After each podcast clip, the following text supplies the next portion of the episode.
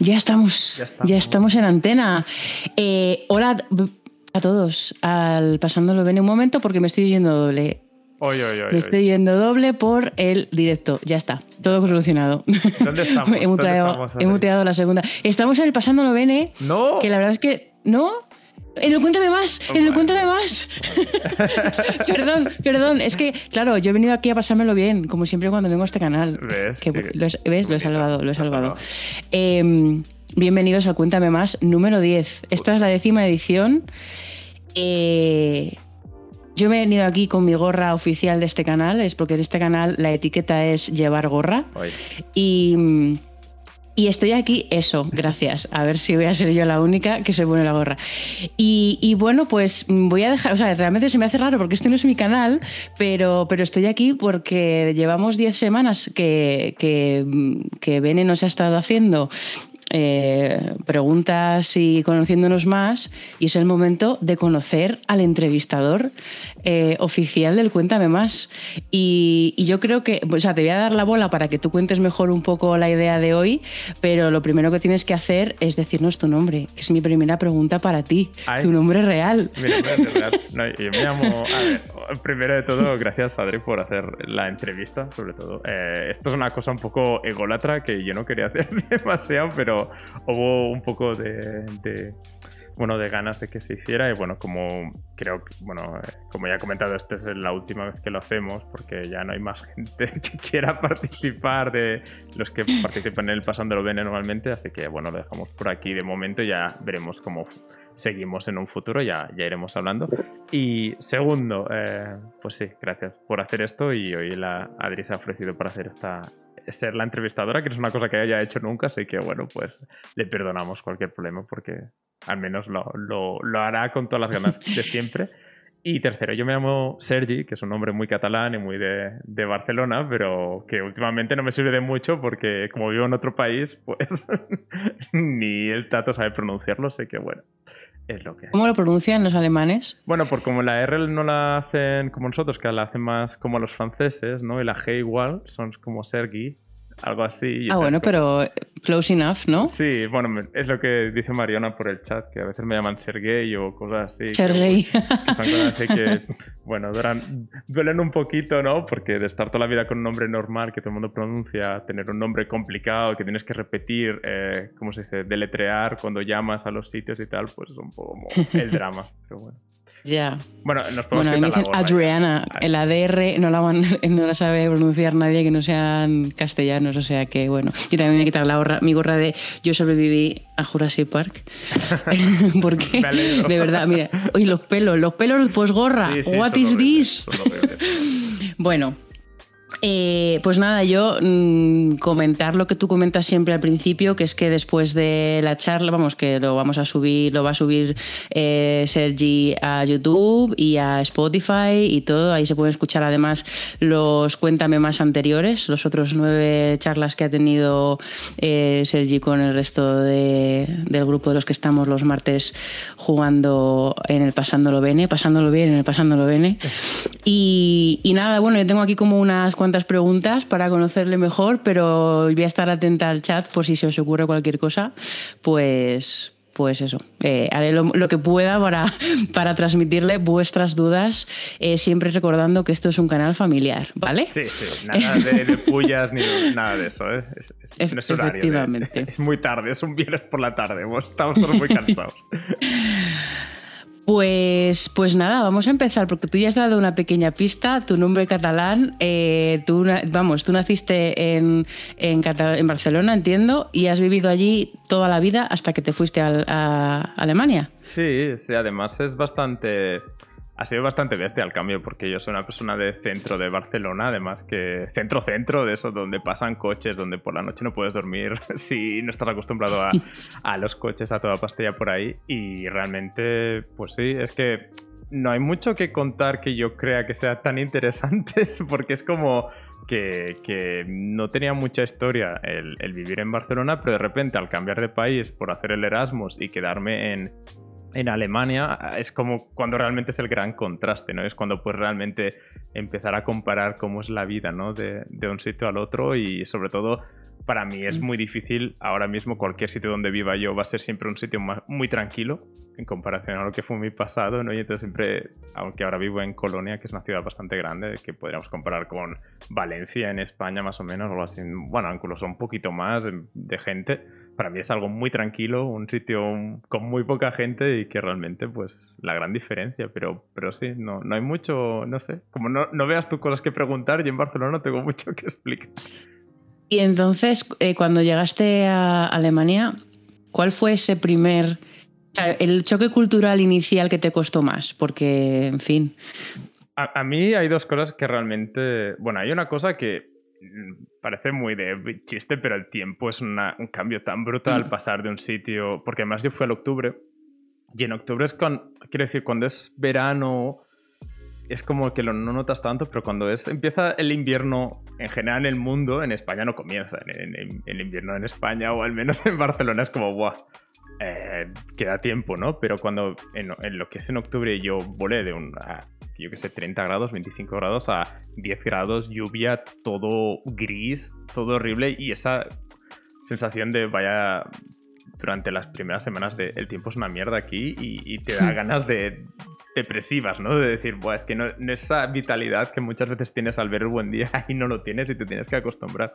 Y lo segundo es la gente, porque eh, aunque eh, yo entré en Erasmus, las primeras semanas fueron muy complicadas para mí porque no tenía piso.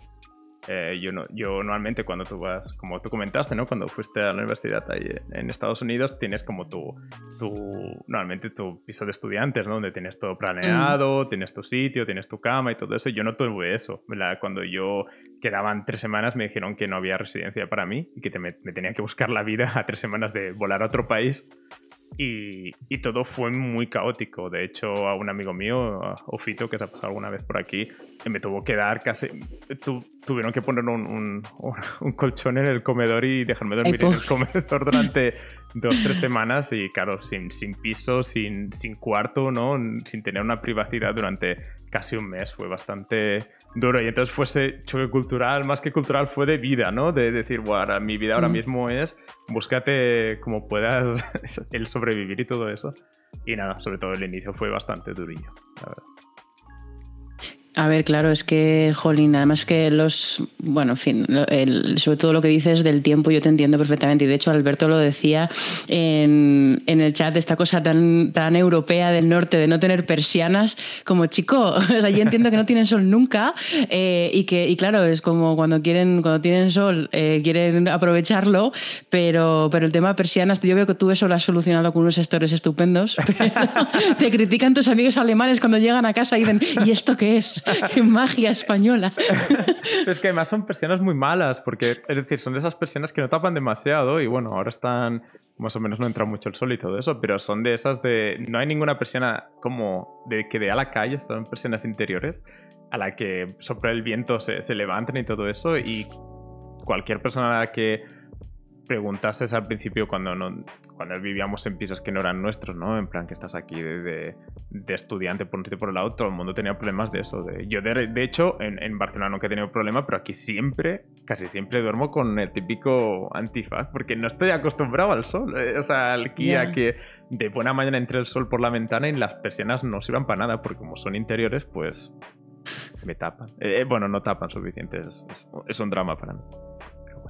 El drama. El drama. Expresiones. Eh, y entonces, bueno, que ya has dicho que te fuiste de Erasmus, ¿qué, estabas estudiando? Ah, bueno, yo, como hablamos el día. Es que, claro, lo bueno es que, como he hecho tantas entrevistas, al final he comentado mucho de mi vida. Cuando vino Javi, comentaba eso, que, estudié telecomunicaciones, que, bueno, fue un poquito la, la opción eh, quiero mi dinero, quiero, quiero vivir eh, con buen, quiero vivir bien, entonces hice telecomunicaciones, porque yo era, siempre he sido bastante de números y tal.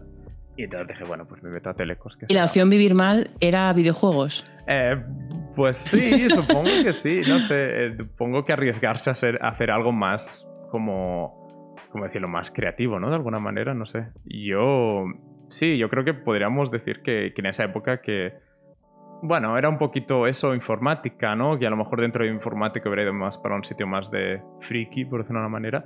Pero digamos que mis amigos me dijeron, al menos los amigos informáticos me dijeron, no, es que informática es dura, sobre todo en Barcelona, Em, si no estás seguro, no lo hagas, porque es un poquito eso de que sacarte una carrera de algo que realmente no estás 100% seguro. Es mejor hacer algo que te llame un poquito más, y en ese momento fue un poquito más telecos. Eh, pero bueno, realmente fue una época bastante para mí de cambiar bastante, ¿no? Porque justo entrar antes de entrar a la, a la, carrera es cuando empecé a meterme más en este tipo de medios de videojuegos, ¿no? Y entonces ahí la duda no era tanto qué carrera empezar, era eh, qué quiero hacer con mi futuro, ¿no? Una vez que la carrera me la saco, ¿no? Pero realmente quiero dedicarme a esto, quiero no dedicarme a esto y tal. Y ahí eso a lo mejor cuando entro más el tema, pero digamos que al principio cuando yo elegí la carrera no había esta segunda opción, para mí era un poquito más, bueno, vamos a hacer un poquito lo que pueda y ya está. Y bueno, y a pesar de que fuera la opción, esta opción que estás contando, luego te gustó la carrera, o sea, descubriste que, te molaba, o, bueno, no lo sé, no conozco mucho las, vías que puedes tomar específicas de telecomunicaciones, pero encontraste algo que te molaba y fuiste por ahí, o cómo fue tu proceso dentro de la carrera, sobre todo cuando entras de una forma así más práctica a elegir tu carrera. Sí, yo creo que lo bueno de Telecos es que tocas tantos palos, ¿no? Que al final algo te va a gustar. Eh, yo, por, en mi caso, fue eh, los móviles, o sea, la tecnología móvil para mí fue lo que siempre me llamaba. Yo veía las presentaciones de Telecos y era como, uff, qué aburrido, qué aburrido. Y cuando llegaban a los móviles era como, ah, mira, esto me interesa. Y, y no sé por qué, sinceramente, no, no hay un motivo ahí oculto de mi familia se ha dedicado a eso o algo por el estilo. Pues sencillamente, venga, voy a meterme a esto. Y, y, realmente es lo que trabajo ahora, es lo que hice todos los proyectos al final de carrera que pude, todas las optativas que pude, fue, fue en ese camino pero realmente es eso, es un poquito... Yo creo que en esa época tampoco estás 100% seguro. Bueno, al menos los que somos más de, de, números es un poco... Ah, pues te metes a física. Bueno, pues también física. porque no mates directamente la, la, troncal de matemáticas? Cosas así, ¿no? Pero bueno, en ese momento fue... Me molaba la tecnología y dije, venga, pues me meto a telecos. Pero no como han habido gente por aquí, ¿no? Como Mariona o tú, que eres más vocacionales, yo la verdad es que soy bastante más... y no sabía muy bien lo que quería hacer y esto era como una opción que te abría todas las puertas y en realidad muchos telecos hacen informática al final, así que es un poco como, bueno, mm. era un, un, joker, ¿no? Un joker de, de, hacer lo que quisiera y ya está. Y bueno, por suerte funcionó y ya está, pero bueno podría haber salido mal. No, no, no. Bueno, pero ya está, ha salido, ha salido bien, no le demos más vueltas. y entonces eh, te fuiste de Erasmus a Alemania, no a Colonia de primeras, ¿no? no, soy a un sitio que se llamaba Brunswick, pero Brunswick en, en, español y que realmente es un sitio que no recomiendo realmente hacer Erasmus ni hacer nada, porque es un... Porque, a ver, aquí el salseo, el salseo que es lo que hemos venido a escuchar. ¿Qué pasa con esa ciudad? ¿Cómo se pronuncia? No, pero realmente es como irte a un pueblo más tranquilo, ¿no? Que quiero decir que si a lo mejor te vas a, no sé, a, es que no quiero meterme con ninguna ciudad, sinceramente, pero es un poquito de, es decir, un poco un, límite entre ciudad y pueblo, ¿no? Y entonces, pues para mí, eh, meterse en un casi pueblo alemán pues... Rollo Sitges, por ejemplo. Sí, sí. Bueno, Sitges es guapísimo y muy bonito y el, Que tiene mucho ambiente y mola mogollón, pero quiero decir que entiendo el contraste. Sí, o sea, tenía una parte antigua de la ciudad bastante cookie, ¿no? En plan antigua y bastante bien, pero aparte de eso era un, bueno, un sitio para salir de fiesta, un centro comercial y, había algún, creo que había un Starbucks, ¿no? Que era como el, lo que limita que sea una ciudad. Ese es el, ese claro, ese es el límite. ¿Tiene o no tiene Starbucks? tal cual. Pero, pero bueno, aparte de que había gente y tal, también es el norte de Alemania y como todos sabes, como más al norte la gente es un poquito más cerrada, es un poquito más complicado como inmigrante o como Erasmus. Oye, una, perdona que te corte, una pregunta. ¿Sabías alemán? Eh, bueno, tenía mi A1, medio A1, ¿no? Cuando fui ahí y, y, realmente yo soy, bueno, a ver, yo ahora mismo hablo cuatro idiomas, pero yo creo que ninguno lo hablo bien, o sea, yo eh, además tengo una mezcla en mi cabeza demasiado bestia de idiomas, y entonces muy, yo hago frases en español con gramática alemana a veces y es, ¿sabes? Escribo Twitch y luego es como el verbo no va al final, ¿no? y entonces como que tengo que, cambiarle todo eso. Y fue un poco a sobrevivir sobre la marcha. Yo fui con muy básico alemán. Creo que yo no he hablado, no he entendido alemán hasta, hasta después de estar un año en Alemania. Así que la mayoría de conversaciones era un poco, por favor, ¿sabes usted hablar inglés? ¿Sabes? Y, y, ya está, intentar sobrevivir. Y mira, precisamente es una gran comparación de comparar lo que es Brunswick, que hablar en inglés costaba mucho encontrar gente, Y aquí en Colonia es que yo conozco gente que ha estado un año viviendo aquí sin saber nada de alemán y sin problema. Sin problema. Hasta los del horno te hablan en inglés, así que todo bien. Y entonces eh, empezaste en y, y, te fuiste a Colonia dentro también de, de, tu Erasmus o ya fue cuando decidiste quedarte más tiempo en Alemania fuera de lo que era tu Erasmus? Bueno, a ver. Cuéntame, cuéntame un poco todo ese proceso de quedarte, sobre todo, es la pregunta. Sí. ¿Volviste y luego te volviste a ir? ¿Te quedaste y te quedaste? ¿Cómo fue todo eso? A ver, el tema principal es que cuando yo estaba en Barcelona tenía algún mi currillo de prácticas que era el típico curro de, para un banco indirectamente. Era como un poco, em, me podría quedar y vivir de esto con mi sueldo básico español o probar, ¿no? Y cuando me fui a Alemania a probar, después de sacarme el, el máster, ¿no? bueno, el trabajo de máster, que es lo que seis meses que estuve en Alemania, en ese momento es como, va, me quedo, intento buscar curro, ¿no? A ver qué, qué surge, ¿no? Que, y yo pensando que, buah, en, en, un mes lo tengo esto, vamos, un trabajo para, yo qué sé, Bosch, ¿no? O Siemens, algo así en plan top, ¿no? Y spoiler. Spoiler sale mal, ¿no? spoiler sale mal. y, yo esa época la recuerdo como muy mal. O sea, por suerte em, tenía pareja en ese momento, ¿no? Y nos, estábamos los dos más o menos en la misma situación y, y nos ayudamos bastante, ¿no? A, los, a, lo, a, sobrevivir y todo eso. Pero fue mal, en plan de trabajos de mierda, sobreviviendo apuradísimo, final de mes, pidiendo dinero a todos los familiares y todo, porque claro, Alemania es muy caro. Y realmente fue un poco intentar, ¿no? Probar, intentar probar tener un trabajo aquí. Y, claro, llega un punto, claro, te empiezas buscando trabajo, es como de mi campo, cerca de donde vivo, no sé qué. Luego vas mm. ampliando, ampliando y acabé al otro lado del país y haciendo una cosa que no tenía nada que ver con mi carrera. Así que vamos, sale mal, ¿no? bueno, pero entonces, en, qué trabajas ahora? Eh, realmente en, en, Colonia ahora mismo trabajo en telecomunicaciones, tampoco sé hasta qué punto bueno, telecomunicaciones en general, de, de móviles, de móviles y esto, el, el 5G que, que, transmite el coronavirus. He estado ahí trabajando fuerte para que, que, se transmita. Para que todos tengamos... Muy bien. Y, no, no, pero realmente cuando yo llegué a Colonia era para trabajar en coches, que es una cosa que a mí no me ha interesado nunca. O sea, a mí el tema de coches, yo no he tenido coche, y yo no me interesa la Fórmula 1, no me interesa nada de coches, como mucho jugar al Gran Turismo voy a cuatro juegos de coches, pero a mí realmente no me interesa nada, pero... en coches el sistema, los sistemas eléctricos, o sea, como... Sí, los cables, los cables eléctricos, digamos, lo de que pulsas un botón y se enciende el, auricular, eh, los altavoces, pues, pues eso. Y, nada, trabajamos aquí en Colonia porque hay la planta de Ford, que yo no trabajaba para Ford, trabajaba en otra empresa que por suerte era inglesa, bueno, no inglesa, eh, americana. Entonces, pues fue bastante bien el tema de poder hablar inglés en el trabajo y todo eso fue bastante top. Y nada, ya estuve trabajando tiempo, pero bueno, es la típica empresa que si no te llama mucho y, bueno, es como que los americanos son como son, que hay momentos que piden siempre más, los horarios y todo el tema. No sé de qué me hablas. No sabes, ¿no? Y nada, después de cinco años dije, bueno, estoy en otro país, eh, haciendo mi vida, estaba bien en este momento, pero fue en plan de, el trabajo me quema mucho y me gustaría trabajar de lo mío. Y entonces pues fue lo que esta época de streaming empezó por eso, porque estaba buscando curro y aquí tardas muchísimo en buscar curro.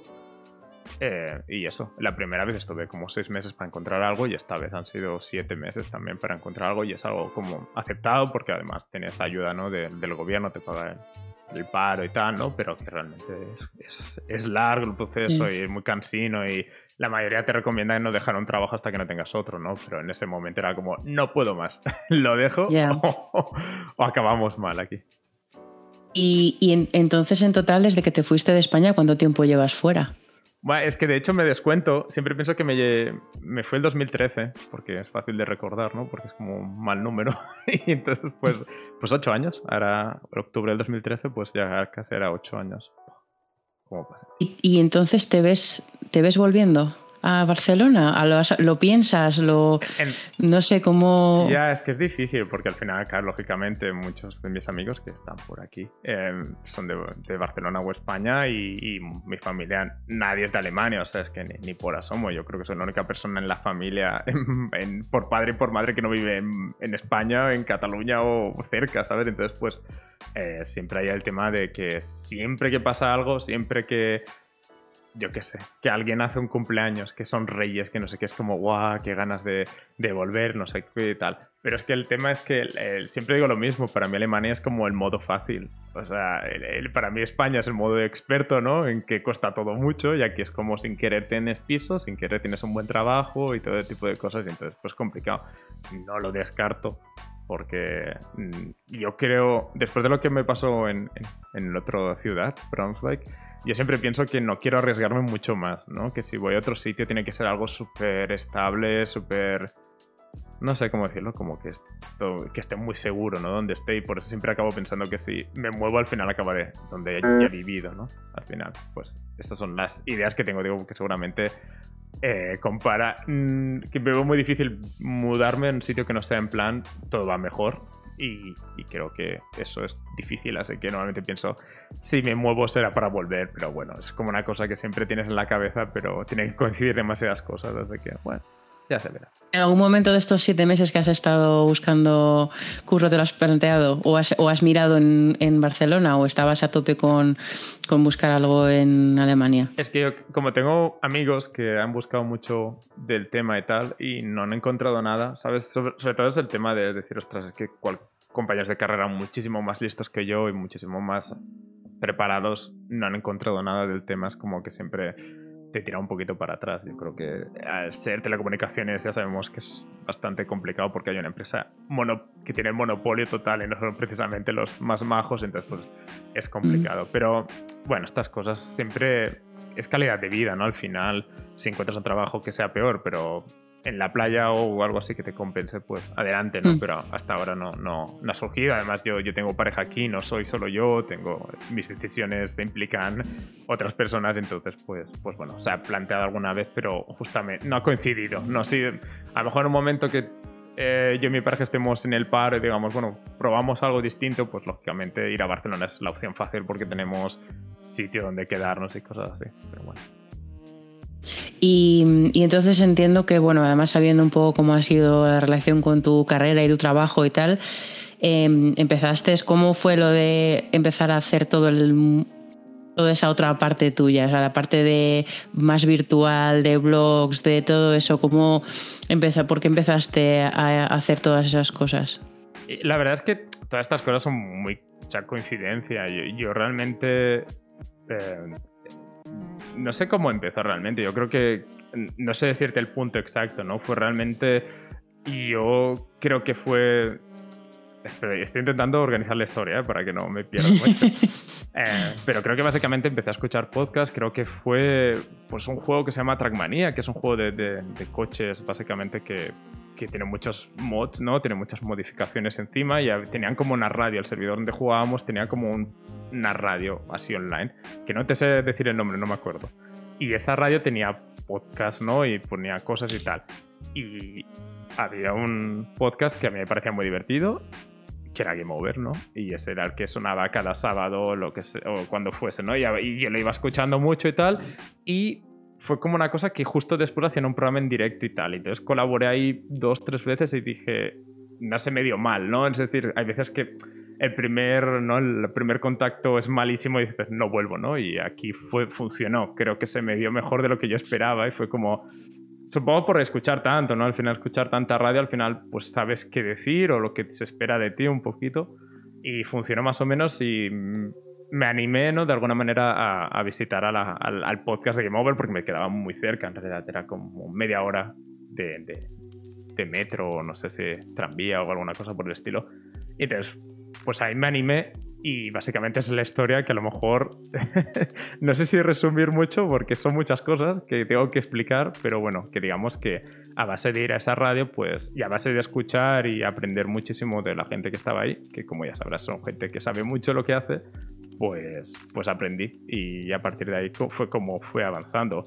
Lo único que fue así como especial es que dentro de lo que fue pasarse por ahí, claro, empiezas a... digamos que eh, fue, un, fue realmente aleatorio, fue realmente que una persona tenía que ir a un evento, que era el Game Lab, no pudo ir. Y, y realmente, que era ese momento Osano, que creo que, que lo conoces así de, de ah, y no pudo ir y realmente fue en plan de, bueno, pues voy yo, ¿no? Porque, digamos, un poco, era un bloque así que se... De, bueno, digamos que, que cogían a cualquier persona que pagaban con juegos y camisetas, ese tipo de cosas. Me hice ese día y, y, lo escribí, ¿no? Fue como una crónica de un día y en plan dos días entrevistando, entrevisté a Mulinex o cosas así, que ya verás que, ya ves qué cosas de la vida que acabas entrevistando a alguien súper famoso de totalmente rebote. Y a partir de ahí fue un poquito como fue avanzando. Eh, escribí ese blog, Johnny dijo, ostras, pues tú escribes bien, te llevamos al blog de Game Over y a partir del blog de Game Over llegó la radio Game Over, llegó Octavo Pasajero, que era el, programa que hacían después, y fue todo realmente un, poco bola, ¿no? Pero igualmente al final eh, Game Over es un programa muy de amigos, bueno, cuando lo era o creo que lo sigue siendo, en sentido de que si te pasas por ahí seguramente acabes participando de alguna manera u otra y fue un poquito eso, ¿no? Lo típico que te pasas con un grupo de gente y al final te unes a lo que hacen y, ya está. No, no, sé, lo típico esto de película, ¿no? De que pasas por ahí y acabas entrando, pues un poco, un poco así. Y, cuando empezaste, o sea, cuando empezaste a hacer lo de Game Over, viste que te molaba y, fuiste al Game Lab y todas estas cosas que, sabiendo que, que, habías, te habías planteado estudiar algo más tecnológico por la parte creativa, ¿tuviste pensamientos de, cambiarte, de intentar hacer algo por la parte de, desarrollo de videojuegos o, siempre lo has querido mantener como ese hobby? ¿Te, removió algo todo eso que estabas haciendo al margen de tu trabajo? Sí, pero digamos que ahí ya entran cosas de... Yo puedo soñar mucho en hacer muchas cosas. Yo soy una persona súper, en plan, no ambiciosa, pero en el sentido de, pues se, se puede intentar, se intenta, ¿no? Pero, pero realmente había un, se sabía que no era un mundillo donde se ganaba mucho dinero. Pero en plan de sabíamos mucha gente que tenía que currar de otras cosas para poder dedicarse a eso. Eran dobles hmm. trabajos, blogs con los que colaborábamos, que, que era realmente vivían en casa de sus padres, cosas con el estilo. Y para mí, que no vengo de una familia muy adinerada, era un poco como, no me lo puedo permitir. O sea, a lo mejor un poquito lo que planteaba Mariona cuando la entrevistamos, ella tenía la suerte de que podía permitirse hacer esa, eh, aventura, ¿no? Probarlo a ver qué funcionaba. Y, y pero Em, es que me he muteado, me he muteado ah. para darle órdenes a Alexa. Por eso me has visto cómo hablar. Y, nada, básicamente fue eso, fue un poco, no me arriesgo, fui a lo fácil y realmente define bastante mi vida. Yo he ido mucho siempre a la opción fácil y, esto fue un poquito lo que pasó. Eh, el tema de desarrollo de videojuegos es que a mí no me gusta demasiado programar, he hecho programado bastante en, la carrera, es una cosa que no me llama para nada y sé que realmente hay otros métodos como, como tú has comentado, creo, no sé si pero en algún momento lo hemos hablado que a ti te gusta videojuegos, la parte narrativa y tal, y también dirías, ni de, ni de coña, me pongo a programar, yo estoy igual, y, realmente el tema narrativo no me llama para nada. Así que, o sea, no soy bueno para ella, así que, que bueno, estamos. No, sí, yo creo que también lo comentaba Free en su, que al final pues eso, que, que, está muy bien lo de trabajar en algo que te gusta. Yo, por ejemplo, trabajo en algo que me gusta mucho y que es una pasión, pero, eh, pero es un trabajo. Y a veces hay pasiones que es mejor dejarlas como eso y, que sean ese, ese refugio. Y, entonces, eh, bueno, has, comentado Game Over, has comentado Octavo Pasajero, que era, un, que era de cine. ¿Has hecho alguna otra cosa más que sea de cine, aparte de Octavo Pasajero? No, pues la verdad es que yo, la verdad lo de Octavo Pasajero fue una cosa realmente muy rara, porque yo, eh, digamos que en esa época em, tenía, eh, tenía unas intenciones, yo, yo, es que he visto muy pocas películas en mi vida, o sea, yo básicamente pensaba que, que, no valía para eso, ni mucho menos, lo único que me llama mucho el cine en general, ¿no? En ese momento, porque es algo que no he disfrutado tanto como otras cosas, a lo mejor otros hobbies los tenía más a mano, pero cine era como todo muy nuevo y muy interesante. Bueno, hay un poquito de leo de fondo, espero que no se oiga mucho. Y, realmente eh, fue un poco en el estilo de decir, bueno, voy a probar, ¿no? Y, a la vez estaba en, como unas cosas extras extraescolares, por decirlo de una manera, que era de, de cine se llama Cineforum, no sé si es una palabra que... Sí, sí, sí, Cineforum, sí, sí, sí. Pues en esa época. Y coincidió todo, fue coincidió que lo que veíamos en Cineforum era el estilo del octavo pasajero, la gente que había ahí era como muy parecida y, y fue entrando y como el octavo pasajero no era ese podcast que conocía a todo el mundo, que a lo mejor era tan tan bestia, pues nos permitía, pues me permitía estar ahí, participar, colaborar y, y, fue eso. Pero realmente, tal como acabé como octavo pasajero, dejé de ver pelis. O sea, fue un poquito en plan un, un momento de mi vida y ahora pues sí, disfruto mucho viendo películas y todo eso, pero es como mi cuarto hobby, ¿no? Por de una manera, es como algo que, que sí, cuando se puede, perfecto, pero ni mucho menos se puede comparar con, con, con lo que hacéis vosotros, básicamente.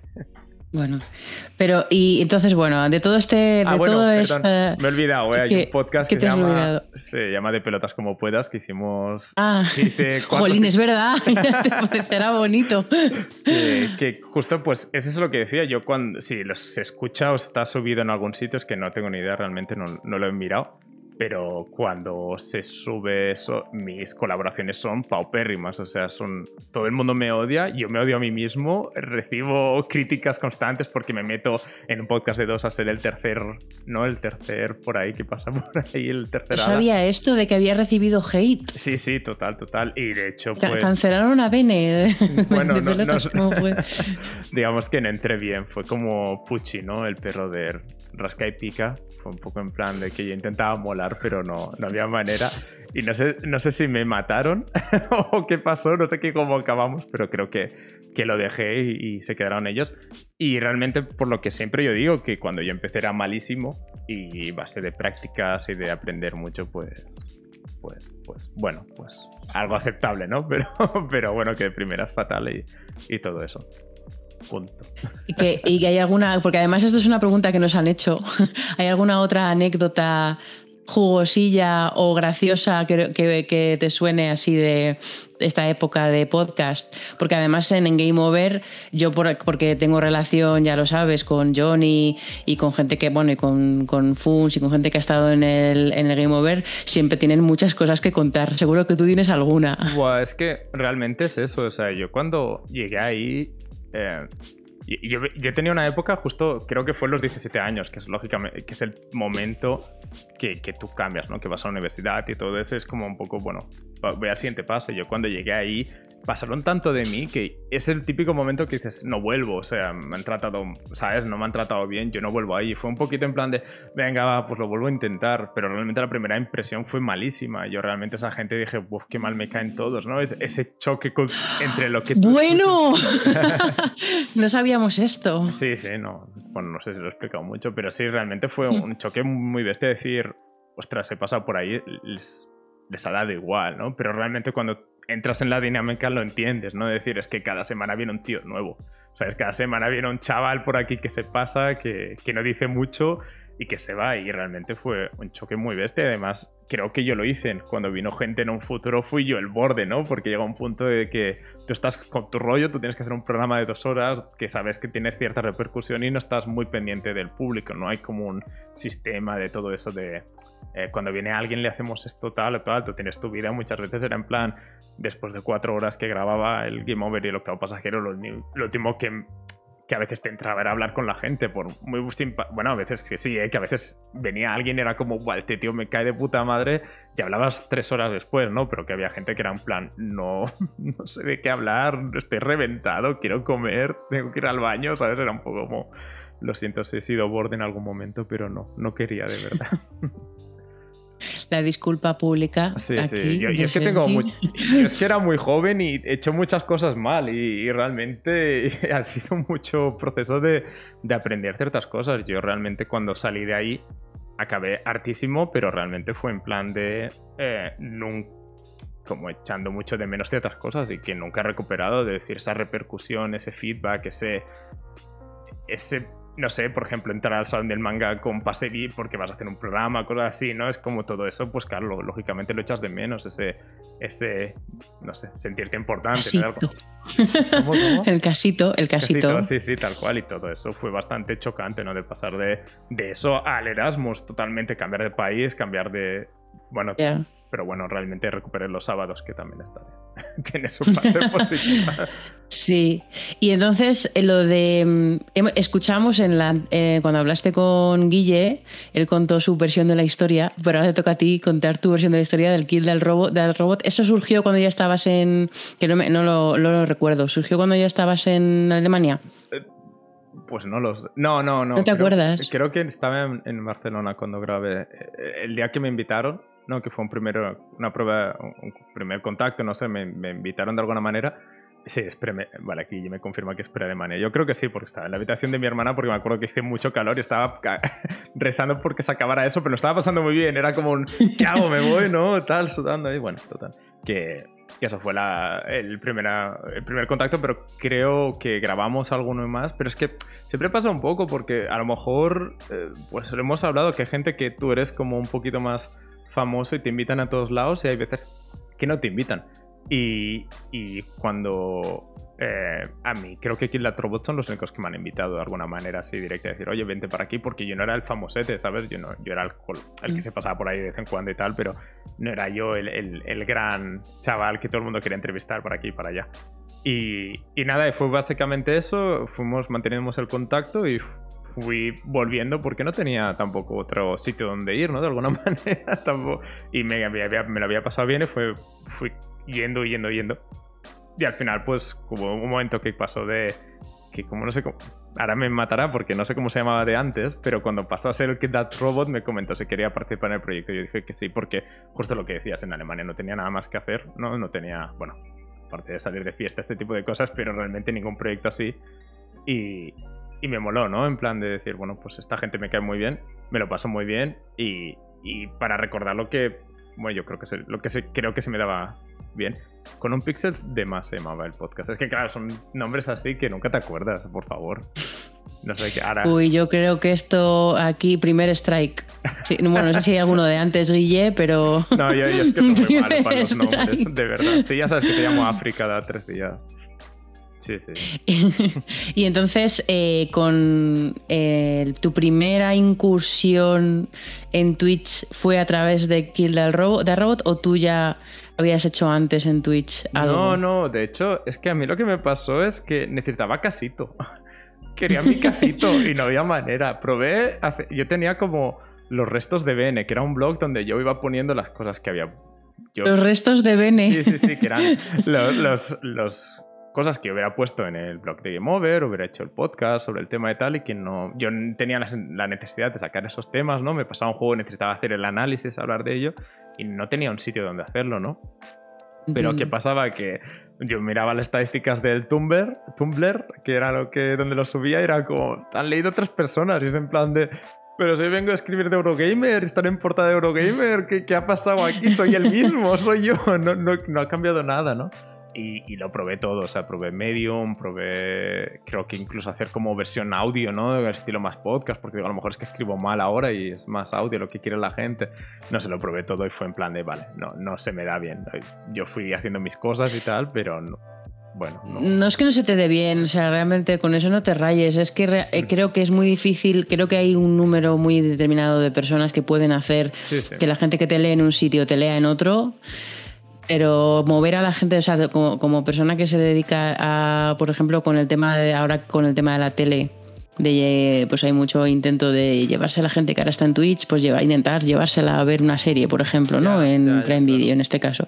Es muy difícil sacar a la gente del sitio donde está, y es muy difícil sacar a la gente de Eurogamer y llevártela a tu Medium o a tu Tumblr para que te lean, aunque seguramente si te descubriesen, pues, pues te seguirían leyendo, pero es que es es lo que pasa, es muy difícil hacer ese trasvase. Eh, y yo tuve la sensación de que me había hecho un parón, ¿no? De, no hacer nada durante un tiempo o hacer cosas mínimas.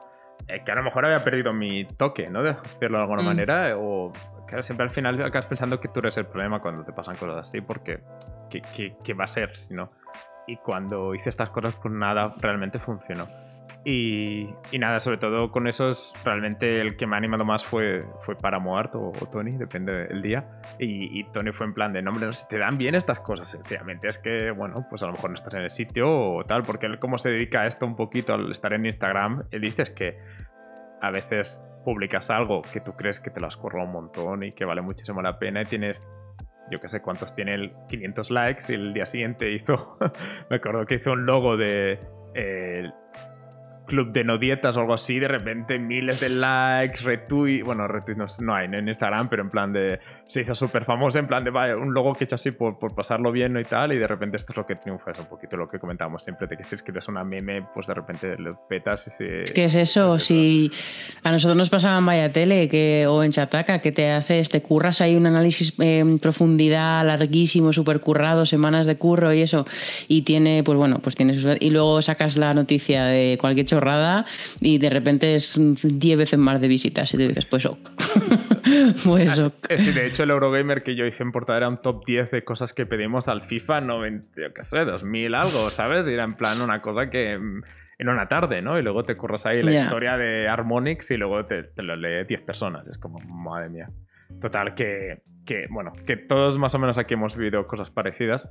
Y lo de Twitch fue básicamente que fue un poquito un boom, ¿no? De todo el mundo que estaba en casa, que no podíamos salir. Vi gente, Blissy, Tony, gente que estaba esto y que la Trobo también estaba haciendo, pero fue básicamente decir, lo voy a intentar yo. O sea, porque a mí es una cosa que siempre me, no sé, que me, que me ha jodido un poco de decir que cuando he hecho yo una cosa por mi parte no ha salido tan bien como cuando he participado en algo y era como, lo quiero hacer yo, ¿sabes? Elegir yo la gente que está por aquí y tal. Y, y bueno, contento como ha salido hasta ahora, pero quiero decir, fue un poquito en plan de me aburro en casa porque hay el coronavirus, siempre he tenido ganas de hacer algo así y Twitch me parecía...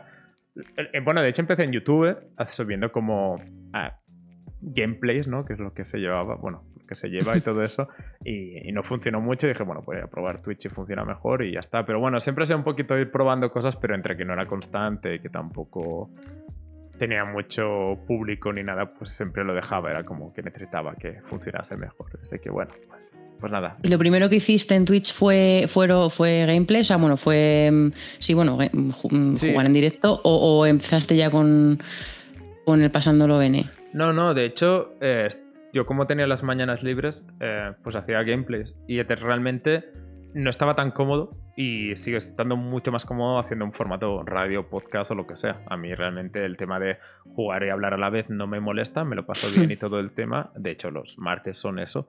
Em, pero a mí digamos que siendo una cosa que quiero que se me da bien y que creo que, que tengo el horno está listo. Eh, como que creo que, bueno, que funciona mejor y tal, pues, pues siempre tengo esas ganas. Y yo siempre, cuando hicimos el primer como cosa podcast, que era lo de WandaVision, yo es que me lo pasé muchísimo mejor. Que, bueno, es que los martes me lo paso muy bien, pero totalmente otro estilo, ¿no? Yo me lo, es decir, como los martes es como... es que es diferente, ¿no? el martes es como es quedas con los colegas para mm, echar unas risas y lo otro es sí que es crear contenido, como Claro, claro, exacto, exacto. Y entonces, pues muy contento de cómo, cómo quedó eso y fue en plan de, quiero este camino. Y entonces somos siempre fórmulas de buscar de que con el tiempo limitado que tenemos, pues que funcione y que, que haya cierta preparación detrás y que funcione más o menos bien. ¿Y cómo se te ocurrió lo del pasándolo bene? O sea, ¿cómo, cómo, ah. cómo te lo planteaste y empezaste a, a, Porque claro, yo cuando yo llegué como... Yo me he acoplado mucho más tarde y ya estaba el grupo hecho. Yo pensaba que soy, erais más amigos y que os conocíais de toda la vida. Bueno, creo que la mayoría sí que os conocíais desde hace más tiempo, pero, pero que, que, por lo que luego he ido entendiendo realmente no tanto. O sea, como que les, les fuiste tocando a los que te apetecía que viniesen. ¿Cómo, cómo fue ese proceso del pasándolo bene? Bueno, en realidad es una idea copiada, como, como todo en este mundo, ¿no? Pero eh, tenía. Yo, yo soy muy fan de un youtuber que es de Canadá, que se llama Northern Lion, o sea, León del Norte o algo así más o menos. Y, y básicamente esta persona la he seguido siempre porque es mucho del tipo de juegos que me gustan a mí. Y él tenía como un show martes y jueves, creo, con tres o cuatro amigos conocidos. bueno, ahora serán amigos, ¿no? Pero lleva muchos años haciéndole. Fue un poquito en plan, quiero hacer algo parecido. Porque creo que en el momento que yo empecé no había más que gente jugando a la Among Us juntos. No es, no es como este, digamos, formato de cada semana tener este formato, ¿no? Decir, es que a mí es una cosa que me gusta mucho, decir, bueno, yo a lo mejor no me escucho siempre, esta peli ya la he visto, pero cuando acabe el año y hay un mejor películas del año, vuelvo ahí, ¿no? Porque sé que están ahí, a lo mejor no, eres como el, el, fan número uno, pero eres un fan de mm. cierto contenido y decir, bueno, y por otro lado era un poquito... Eh, que estábamos todos en casa sin poder hacer muchas cosas, en plan de, ostras, vamos a animarnos y hacer algo que habíamos hecho de vez en cuando, de quedar unos cuantos para jugar, pero en plan hacerlo realmente currado y tener como una excusa para hacerlo. Porque a veces es el problema, ¿no? De que si no tienes una excusa, si no hiciéramos un directo, seguramente hubiéramos, no, no lo hubiéramos hecho tantas semanas, ¿no? Y, y Mm. eso. Y la gente fue un poquito, la gente que yo pensaba que se lo iba a pasar bien y que quería que, creo que contrasta bastante bien. A lo mejor no era mi intención, por ejemplo, decir, bueno, pues todos son súper dibujantes, ¿no? Todos son súper competitivos. Es un poco una mezcla que yo creo que funcionaba muy bien y, y sobre todo eh, que creí, bueno, y que creo, lo que pasa es que claro, hemos ampliado por otros lados y bueno, gente que yo contaba muchísimo con ella como Guille, que no podía estar tanto como yo desearía, pero bueno, son cosas que pasan, que, que yo creo que aportan ciertas cosas y otra gente que aporta otras cosas y yo, y buscando gente que yo confío muchísimo en ella y que, que realmente me han respondido hasta ahora con mucha, bueno, que me han dado la razón, desde luego. Y has hecho, bueno, tienes el Pasándolo Bene, eh, tenemos el Cuéntame Más, que bueno, a ver qué pasa después de esta... Tú ya lo sabes, pero bueno, más o menos. Pero ¿tienes alguna cosilla que, que, cuando has estado pensando en cosas para hacer contenido en Twitch que tengas ahí, que nos quiera, que, o, sea, que, o, o que, que, has pensado y has descartado, pues por, por yo qué sé, pues al final a veces pensamos en cosas y decimos, jo, por falta de tiempo, no, pero me gustaría, no sé, algo que, que dijera, que digas, eventualmente, bueno, esto es una mala uso de la palabra. Eh, Eventually. Me gustaría hacer en algún momento. Eventually, me gustaría hacer en algún momento. Eh, ahora, sí, pues, pues realmente a mí me gustaría hacer mucho más humor. O sea, es una cosa que a mí me sabe mal, que hemos hecho 10 entrevistas y casi todas son muy serias. Y a mí me gustaría que fuera mucho más de humor, de en plan de contar anécdotas súper divertidas y a veces han salido, pero muchas. Lógicamente este tipo de humor hay que prepararlo, ¿no? Y al final eh, yo creo que, que requiere cierto guion incluso. Que, que, que, no tenemos tiempo para ello y ojalá, ¿no? Pero no hay manera y a mí me gustaría mucho hacer algo más así en el sentido de, de gags o cosas así, porque es básicamente lo que, lo que decía antes, que yo creo que hay cosas que se me dan mejor y cosas que se me dan peor y a mí hacer bromas se me da bien o al menos la gente que me rodea se ríe cuando las hago o, o me quiere mucho o, o bueno, eh, eh, digamos que, que, creo que puedo hacerlo, pero claro, requiere cierto trabajo que, que bueno, que, que no creo que pueda permitirme ahora mismo. Y entonces, pues siempre es buscar un formato que funcione dentro del tiempo libre que tenemos todos. Eh, así que mm. en eso estoy más o menos intentando. Ese sería el sueño, pero creo que, que básicamente hacer algo como Game Over, que es lo que hacíamos, requería tantísimas horas extras de mi vida que, que no tenía otros hobbies. Era básicamente era como un segundo trabajo al final. Y, y aparte de aparte de Twitch, uh -huh. que tienes también en tu canal de YouTube, eh, bueno, si quieres ahora hablamos un poco de Gehen o cómo se pronuncie, pero, pero también en YouTube lo ves como una extensión de tu Twitch o hay algo también que, que quieras hacer por ahí, te va, con el tema de los videoensayos de momento eh, vas bien o no lo sé, eh, de momento estás centrado en Twitch y ya veremos. A ver, es que a mí la verdad no me vendo nada. O sea, a mí se viene Google mañana y me paga, pues vamos ahí. O si me viene Microsoft y dice, volvemos con Mixer y te pagamos 3 millones, pues vamos para ahí. Pero realmente es un tema más de que yo creo que son formatos distintos y que creo que Twitch, al ser en directo, me obliga un poquito más que si fuera en YouTube, a lo mejor no me... Por ejemplo, ayer que fue lo de Horizon, ¿no? A lo mejor... Eh, yo mi idea es básicamente pues hablar de ello. Realmente no creo que haya habido tanto contenido como para hablar tanto y tan... No me veo más que cinco minutos hablando del tema porque lo que han presentado está muy bien y tampoco tengo mucho más. Pues hablemos de cinco minutos del tema. pero... Que yo estaba livinguísimo. Claro, claro. Eh, y por eso, y a lo mejor un formato más así, pero realmente es un poco eso. Es decir, eh, me gustaría ser más hacer más contenido, pero es un poquito limitación de decir, bueno, es que si hago demás, sé que cuando esto acabe, eh, por suerte está acabando ya el tema de quedarse tanto en casa y todo eso, seguramente no dedique tantísimo tiempo porque tengo mis otros hobbies fuera de casa, aunque no lo parezca. Claro. Y, y tampoco quiero forzar a hacer cada día contenido nuevo y cada día un nuevo directo y cosas así. Y es un poquito lo que creo que haría con YouTube, que sería en plan cosas extras que no hago en directo porque, bueno, no sé, es como otro contenido, es distinto. Para mí, YouTube es un poquito más cosas más curradas, como lo de Gen.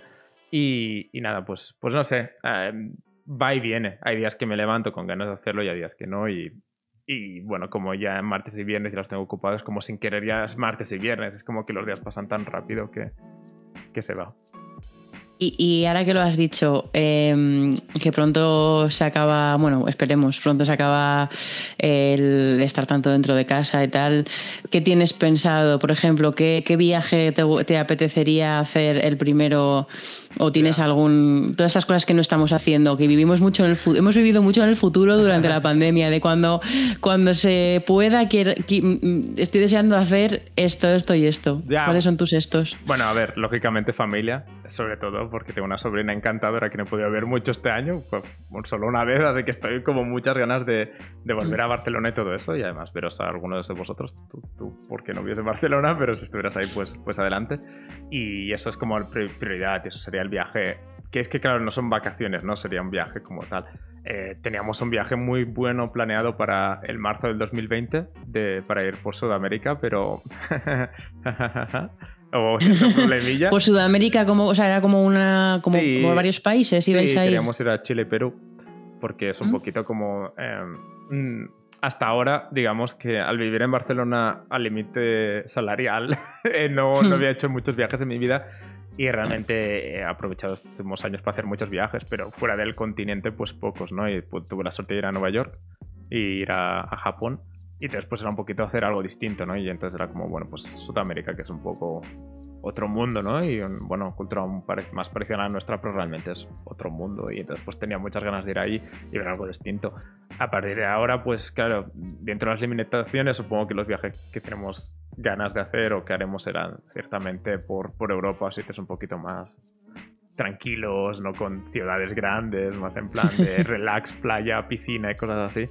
Pero bueno, para mí, para mí el sueño es hacer. Bueno, es que no, tengo muchas limitaciones, pero hay muchos sitios que me gustaría visitar, pero que no son tan prioritarios como eran Nueva York y Japón. Yo al haber cumplido eso ya estoy a tope, o sea, yo no esperaba para nada poder hacerlo, así que. Mm. ¿Cómo fue tu viaje a Japón? Tú eres, tú eres, tú eras. ¿Te gusta el mundo, el mundo Japón, el mundo anime, el mundo. O sea, ibas un poco también con ese Sí, yo creo que, realmente más videojuegos, ¿no? En sentido, si Nintendo estuviera ah, bueno, claro, vale. Corea, pues a lo mejor hubiera sido más Corea, ¿no? Pero realmente fue un poquito en plan de em, Japón me llamaba mucho la atención y solo había escuchado buenas cosas.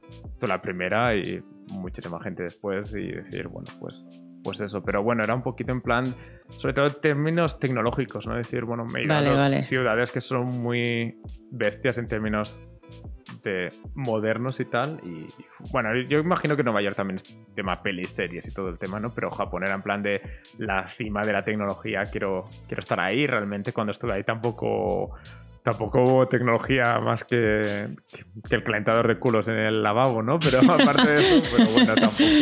Pero bueno, estuvo bien, desde luego, todo el tema arcades y todo eso.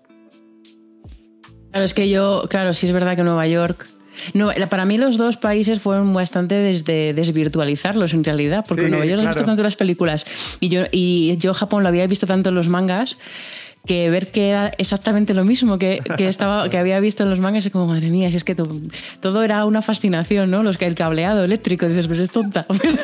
Pero, al final es ese. ¿Y, y, qué te, o sea, dónde estuviste de Japón? ¿Hiciste Hiciste, entiendo, Tokio y Kioto, pero, pero exploraste también las zonas no, no tan de ciudad a ciudad. Sí, de hecho, fuimos un poco improvisando, porque cuando te pillas el, el, pase este del tren, es un mm. poco de donde quieras, ¿sabes? Volverás por la noche y tal y empezamos a hacer un poquito más de, templos, ¿no? Es que no soy muy recordar nombres. El, el, pueblo ese donde hay todo de ciervos por la calle, no sé cómo se llama. Nara. Nara. Sí. Correcto.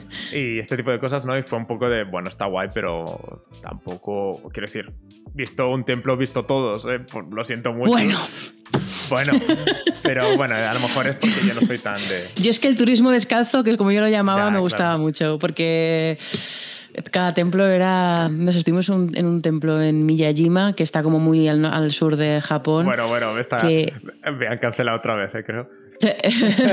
que era, que era como, como si el propio templo fuera un dragón que estaba como entre los árboles. Entonces, bueno, para mí la verdad es que el mundo, el mundo templos me gustaba mucho, pero porque también es que te transmite una paz. Y sobre todo, que lo que te iba a preguntar, el contraste este Kioto o sea, perdón, Kioto no, Tokio y luego todo el mundo rural de Japón, ¿no? ¿A ti qué, te sorprendió más de la idea preconcebida que tenías de Japón y luego llegaste y te sorprendió? Bueno, a, mí realmente lo que más me sorprendió fue el, y, lo siento, ¿eh? pero todo el trato a mujeres, o sea, a mí me dio una patada tan fuerte en, ¿Me sorprendió? Sí, sí, o sea, el centro tecnológico, que es que de nombre son muy malo. Eh, ¿Cómo se llama el centro? Quijabara. Quijabara. todo chicas ahí, 18 años, al límite legal, todo en plan así. Fue, me chocó demasiado. Era en plan de estoy con todo lo que me gusta tecnológico y tal, y todo el rato escuchando como gritos de chiquillas, ¿no? De fondo de. Mm, bueno, no voy a imitarlo, pero ya me entiendes, de, de fondo de anuncios y todo. Cada vez que te girabas era como ay, ¿sabes? Vas a mirar miniaturas y ves todo ahí en plan sexual y cosas así. Era un poco en plan de, jo, qué decepción. O sea, me, fue un poco en plan de, qué, qué bajonazo, ¿no? Porque es una cosa de su cultura y bueno, es lo que hay, ¿no? Pero eso fue lo que más me sorprendió porque me dejó bastante de bajona. Eh, sí, los Mites Café, todo, eso. Los Mites Café, es que claro, yo no llevo a curada de espanto porque en el anime, o sea, y en el manga se ve todo eso, está ya. O sea, solo es, verdad que confirmarlo es la, la bajona. Pero, pero sí, te entiendo que es como, sobre todo a Masaki Javara, que, que tiene todo ese, pero sí, los Maze Café. Y bueno, en Magome y Sumago, yo estuve ahí, jo, es, que son dos pueblos que están como en los Alpes japoneses. Em, hay una ruta, claro, todo ese mundo no tiene nada que ver con, con todo el mundo aquí Javara, es otro rollo. Total. Em, no, no, pero realmente es que es, es, es muchísima cosa. Es muchísima cosa. es una país que no te lo acabas. Y realmente mm. es que em, a lo mejor te cuento, podríamos estar hablando cuatro horas de cada sitio de lo que he ido y me olvidaría tantísimo porque realmente me acuerdo que, que, tú me pasaste una guía de lo que habías hecho y todo eso. Era como, es que no, no puedo, o sea, me encantaría ir aquí y ahí y allá, pero es que era, e, e, era desbordante, o sea, no, no, no, no podías hacerlo todo. Era Y a la vez es como estás de vacaciones, quieres estar tranquilo, ¿no? Y había momentos de en plan de es que alargabas un poquito la estancia en el hotel o porque ese día había dormido mal o cualquier cosa. Era como, pero es que te estás perdiendo el, centro de Nintendo, donde tienen todos los peluches de cada Pokémon de cada generación. ¿Sabes? Era como que. Ya, no puedes verlo todo y además así. Es como. Sí. Es, que yo estuve muchos días además. Sí, nosotros tuvimos dos y semanas y media y realmente era eso. Vi tu guía de lo que habías hecho y tal, era como, claro, por ejemplo, el, el, Museo Ghibli y todo eso, era como, ojalá, ojalá poder hacerlo, mm. pero bueno, otra vez. No se puede hay ganas de volver algún día, algún día se puede. Bueno, y entonces, a ti que te. Vamos a, vamos a ir al tema. A ti que, o sea, ya que ibas a Japón por el tema tecnológico y el tema de videojuegos, em, cuéntame, porque justo el otro día me decías que lo de Ghost of Tsushima lo habías sacado del, del Reddit. De hecho, de que Ghost of Tsushima es una trama súper novedosa. Em, lo habías sacado del Reddit, del subreddit este que es de los, video, de los jugadores pacientes. Correcto. Eh, ¿Tú te consideras un jugador paciente. Explica que es un jugador paciente y di si te consideras un jugador paciente. Ah, y imagino jugador paciente en general es la persona que no sé que el hype no le afecta tanto como la media, ¿no? De alguna manera y que acepta que estar al día tampoco es tan importante. Y realmente yo es una cosa que aprendí en Alemania, porque yo en ese momento tenía mi portátil y, todo lo que salía en consola, pues nada, y, realmente tampoco era, como he dicho, fue difícil al principio con el tema de dinero, y no estaba yo para comprarme el Dark Souls 3, vivía de lo que me compartía, por ejemplo, en Steam Guillerico, que está por aquí, acordás así en plan de al, al, al, al euro, ¿no? Mirando solo, solo jugar cosas indies, baraticas y pa'lante, ¿no? Y ahí es cuando aprendí en plan de que tampoco importa tanto jugar algo porque realmente yo creo que muchas cosas al obligarte a jugar algo es como lo peor que puedes hacer. Porque yo tenía épocas de Game Over de los GOTI, ¿no? Y en eh, tienes que jugar a no sé cuánto, ¿sabes? Eran 10 nominados, ¿no? A lo mejor era como querías jugar a 7 u 8 para estar, para tener una opinión respetable. Y a lo mejor era, ostras, esta semana tengo que pasarme tres juegos, ¿sabes? Y hacerte ahí un intensivo, pasarte un juego en una semana o, en tres días o cosas así. Y era en plan de, es que no me lo estoy pasando bien. O jugar juegos que, por ejemplo, un Dark Souls, que, que me acuerdo, es el ejemplo más claro que llegué hablando de él como, bueno, está bien, ¿sabes? Y una vez que te lo pasas como, wow, ¿sabes? Ojalá haber dedicado el tiempo que necesitaba. Mm. Y a base de, ejemplos como Kotor, Kotor el, juego de Star Wars y todo eso, que era en plan un juego muy antiguo, pero cuando te pilla las ganas de Star Wars, ¿sabes? El típico momento que fue todo el mundo Star Wars, Star Wars, Star Wars. Cuando salió la séptima, y, jugar un juego que te apetece muchísimo, ni que sea antiguo, ni que tenga sus limitaciones y tales, que te lo pasas mucho mejor que cuando tienes que jugar al, al este Star Wars que ha salido hace poco, que es como, es que no me apetece para nada. Y tener la obligación de jugarlo me, me tiraría mucho para atrás. Y tener esta posibilidad de jugar cuando quiera y como quiera es como, guau, me, me alegro un montón. ¿no? sé es como, me alegra mucho no tener esa necesidad. Que lógicamente, que luego cuando salga Overwatch 2 me lo compraré de salida, pero que sea un par de juegos, que no sea claro, cada juego. Yo con el hype, uy, con el Horizon, el Horizon todo el hype. lo quiero mañana. Sí, sí. Pero sí, sí. No, pues eh, realmente, bueno, esto yo no sé si lo comentamos en el o lo hemos comentado fuera de micro, pero pero es que yo, yo, por ejemplo, no me gusta leer las críticas o los reviews de los juegos cuando salen a los tres días de que se ha lanzado, porque se nota esto que tú estás diciendo. Se nota ese hastío y se nota ese no tengo que jugar para acabármelo. Eso yo lo he visto en mi lado con las críticas de series, que hubo un momento en el que toda la prensa especializada decía que todos los capítulos eran largos y que, y que había mucho relleno en las series. Como chico, las series son relleno, viven en el relleno, pero se notaba, yo lo entendía, porque es como, bueno, al final tienes que estar viendo series tras serie, estás viendo una y estás pensando que tienes pero pues esto es lo mismo.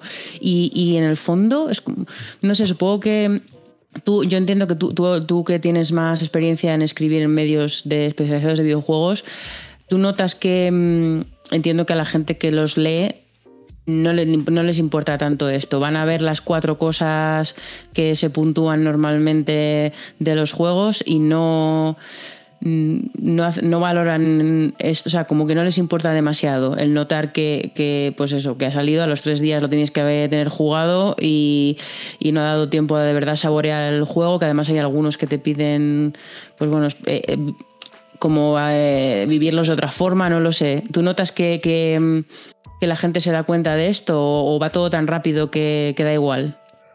Mm, es, es, muy diferente porque realmente yo cuando he tenido que hacer los 4 o 5 análisis típicos de un blog, del juego que salía y tal, em, son análisis que es que no te implican, es que realmente la gente va por la nota y confirma lo que quieren escuchar. Ellos quieren, mm. si tú, que en este caso fue Alan Wake, creo que fue el juego de salida, y yo cuando lo critiqué un poco y era como, es que la gente no quiere escuchar eso. O sea, la gente que va a un análisis de un juego que le interesa quiere escuchar las cosas buenas y quiere que si tiene el hype, que le confirmes el hype, ¿no? Y entonces. Y, me pasaba mucho eso.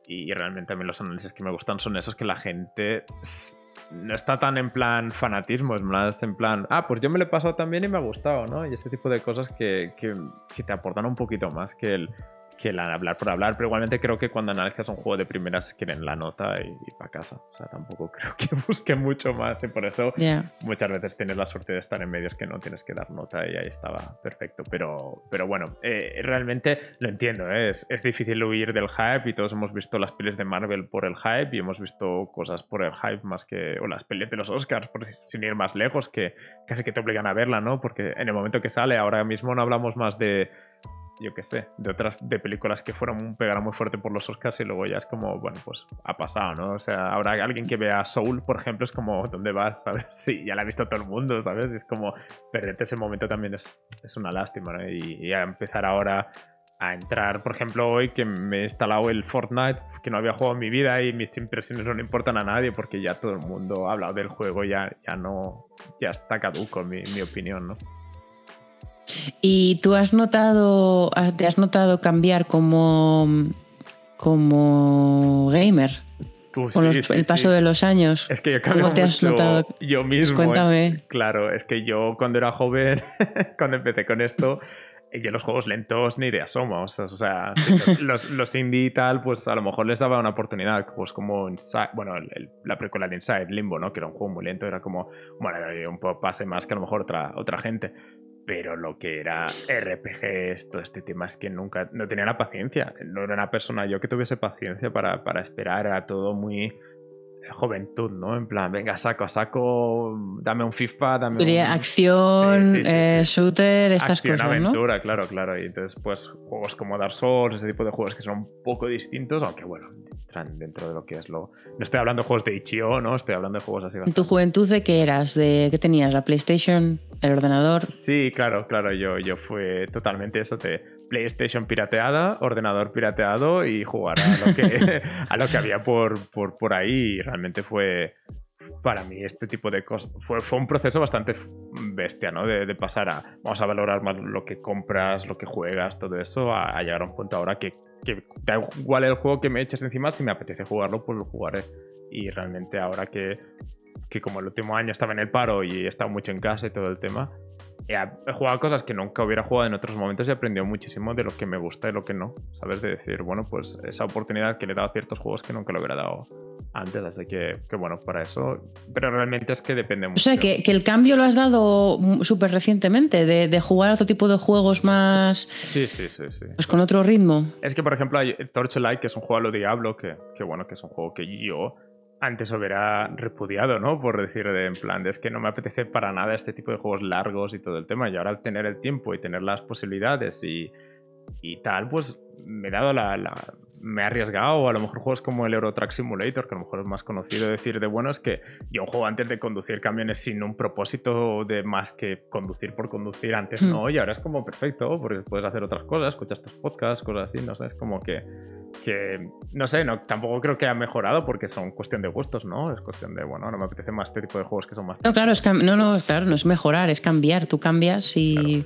y, y eres capaz de decirme ¿Qué juego fue el primero que jugaste un poco más? o sea, que, que, que en, otro momento no lo hubiera y dijiste, ostra, pues a lo mejor voy a empezar a probar todos estos juegos que en otro momento no habría probado. Eh, Torchlight, es que por eso decía que... Es fue ese. Sí, sí, porque realmente fue un juego de estos de clicar, digamos, de avanzar y tal, que yo de ninguna manera hubiera jugado a eso, pero que, por ejemplo, podía jugar mientras hablaba con mi pareja en ese momento. Eh, cosas así que yo no nunca hubiera valorado que, que, estaba, que vale la pena. Por ejemplo, cosas como juegos que te permiten. Yo, el Binding of Isaac, que es un juego que es el juego que más horas le he dedicado, lo he dedicado tantas horas porque puedo pausar, cerrar el juego, volver y el juego sigue ahí, ¿no? En plan de la partida sigue abierta. Y, estas cosas que a lo mejor no valoras en su momento, ahora es como, por favor, mm. qué bien, ¿no? decir, hostia, es que de repente te llama un amigo y quiere hacer planes y pues paras el juego y luego sigues, ¿no? Pero que antes no, no lo priorizaba tanto y ahora es como, claro, yo he cambiado tanto que necesito otro tipo de juegos. Que bueno, que al final Tampoco es un cambio brutal, pero bueno, yo creo que he cambiado en este aspecto un poquito. Y, o sea, que el rollo este juego, porque tú juegos más narrativos tampoco es lo que, o sea, siguen sin ser como tu el mundo indie este, pues por ejemplo, a que, este, tengo que terminar para que hablemos, pero como tipo el Kentucky, ¿no? O el, yo qué sé, Lady Finch o estos juegos. Bueno, yo, creo que, es un poquito al revés, que yo me quedé muy solo cuando descubrí estos juegos, porque digamos que con Game Over eh, jugué muchísimo al, al, triple A de acción, ¿no? De aventuras y ahí me creo que me como que me saturé mucho. Y este tipo de juegos como Walking Dead, Edith Finch, estos juegos que hablábamos en, eh, que hablaste en el ensayo este de, de quién, em, yo los descubrí porque jugaba tantas cosas, ¿no? Fue, como en primera, ¿no? Cuando abrir un poco los ojos a otras opciones, ¿no? Y en ese mm. momento de narrativo es que yo me rodeaba de gente que no lo apreciaba tanto como yo y me, tenía que pelearme ahí en plan de, no, no, es que este Walking Dead es mejor juego que, no, que, yo que sé, que, Doom 3, por decirte algo, o algo por el estilo, era como que la gente era como en plan, bueno, será tu opinión, pero para mí era como algo totalmente nuevo, pero igualmente es, totalmente... Será tu opinión. Son, son, cosas, son procesos, son, son evoluciones, sobre todo por el tema de que yo soy una persona que se, que se cansa rápido de las cosas, por decirlo de una manera, por eso no a lo mejor no hay más entrevistas en Cuéntame Más, no lo sé, pero, pero realmente es un poquito eso. Y yo cuando, lógicamente que tengo mis juegos, que me, mis FIFAs y mis Guitar Heroes y tal, siempre adelante, ¿no? Pero que hay otro tipo de juegos que a lo mejor he abierto más los ojos y que sobre todo fue un poquito eso de decir, es que no quiero jugar a lo mismo siempre, ¿no? Y al final mm. cuando has jugado a todos los juegos de acción-aventura que hay, es como un poco, es que para jugar a esto juego, pruebo otra cosa, ¿no? Pero bueno, un poquito por, porque creo que tantos juegos. Es que te voy a decir, me gustan mucho los juegos narrativos, pero como decir, no, me gusta mucho Kentucky Road Zero, por decir una manera, pero es que no es para nada algo narrativo comparado con lo que sale por Ichi o cosas así, ¿no? Que al final es un poco como, bueno, es el primer paso, es la parte comercial, ¿no? De este tipo de hmm. juegos. Es como, bueno, tampoco soy un experto ni nada. ¿Y, qué juego has jugado así? Vamos a poner el marco de una, no lo sé, últimamente, recientemente, que te haya marcado mucho, que te haya llegado. Ah, para mí, Outer Wilds es un juego que, es que me haría el tatuaje de. Si no fuera porque no soy de tatuajes, es que me tatuaría las coordenadas de. de bueno, de, spoiler. Y, ese tipo de cosas. Eso, que me lo quiero jugar. claro, claro. que lo van a poner en la Switch. Eh, realmente es un, juego que me marcó mucho porque realmente todo lo que.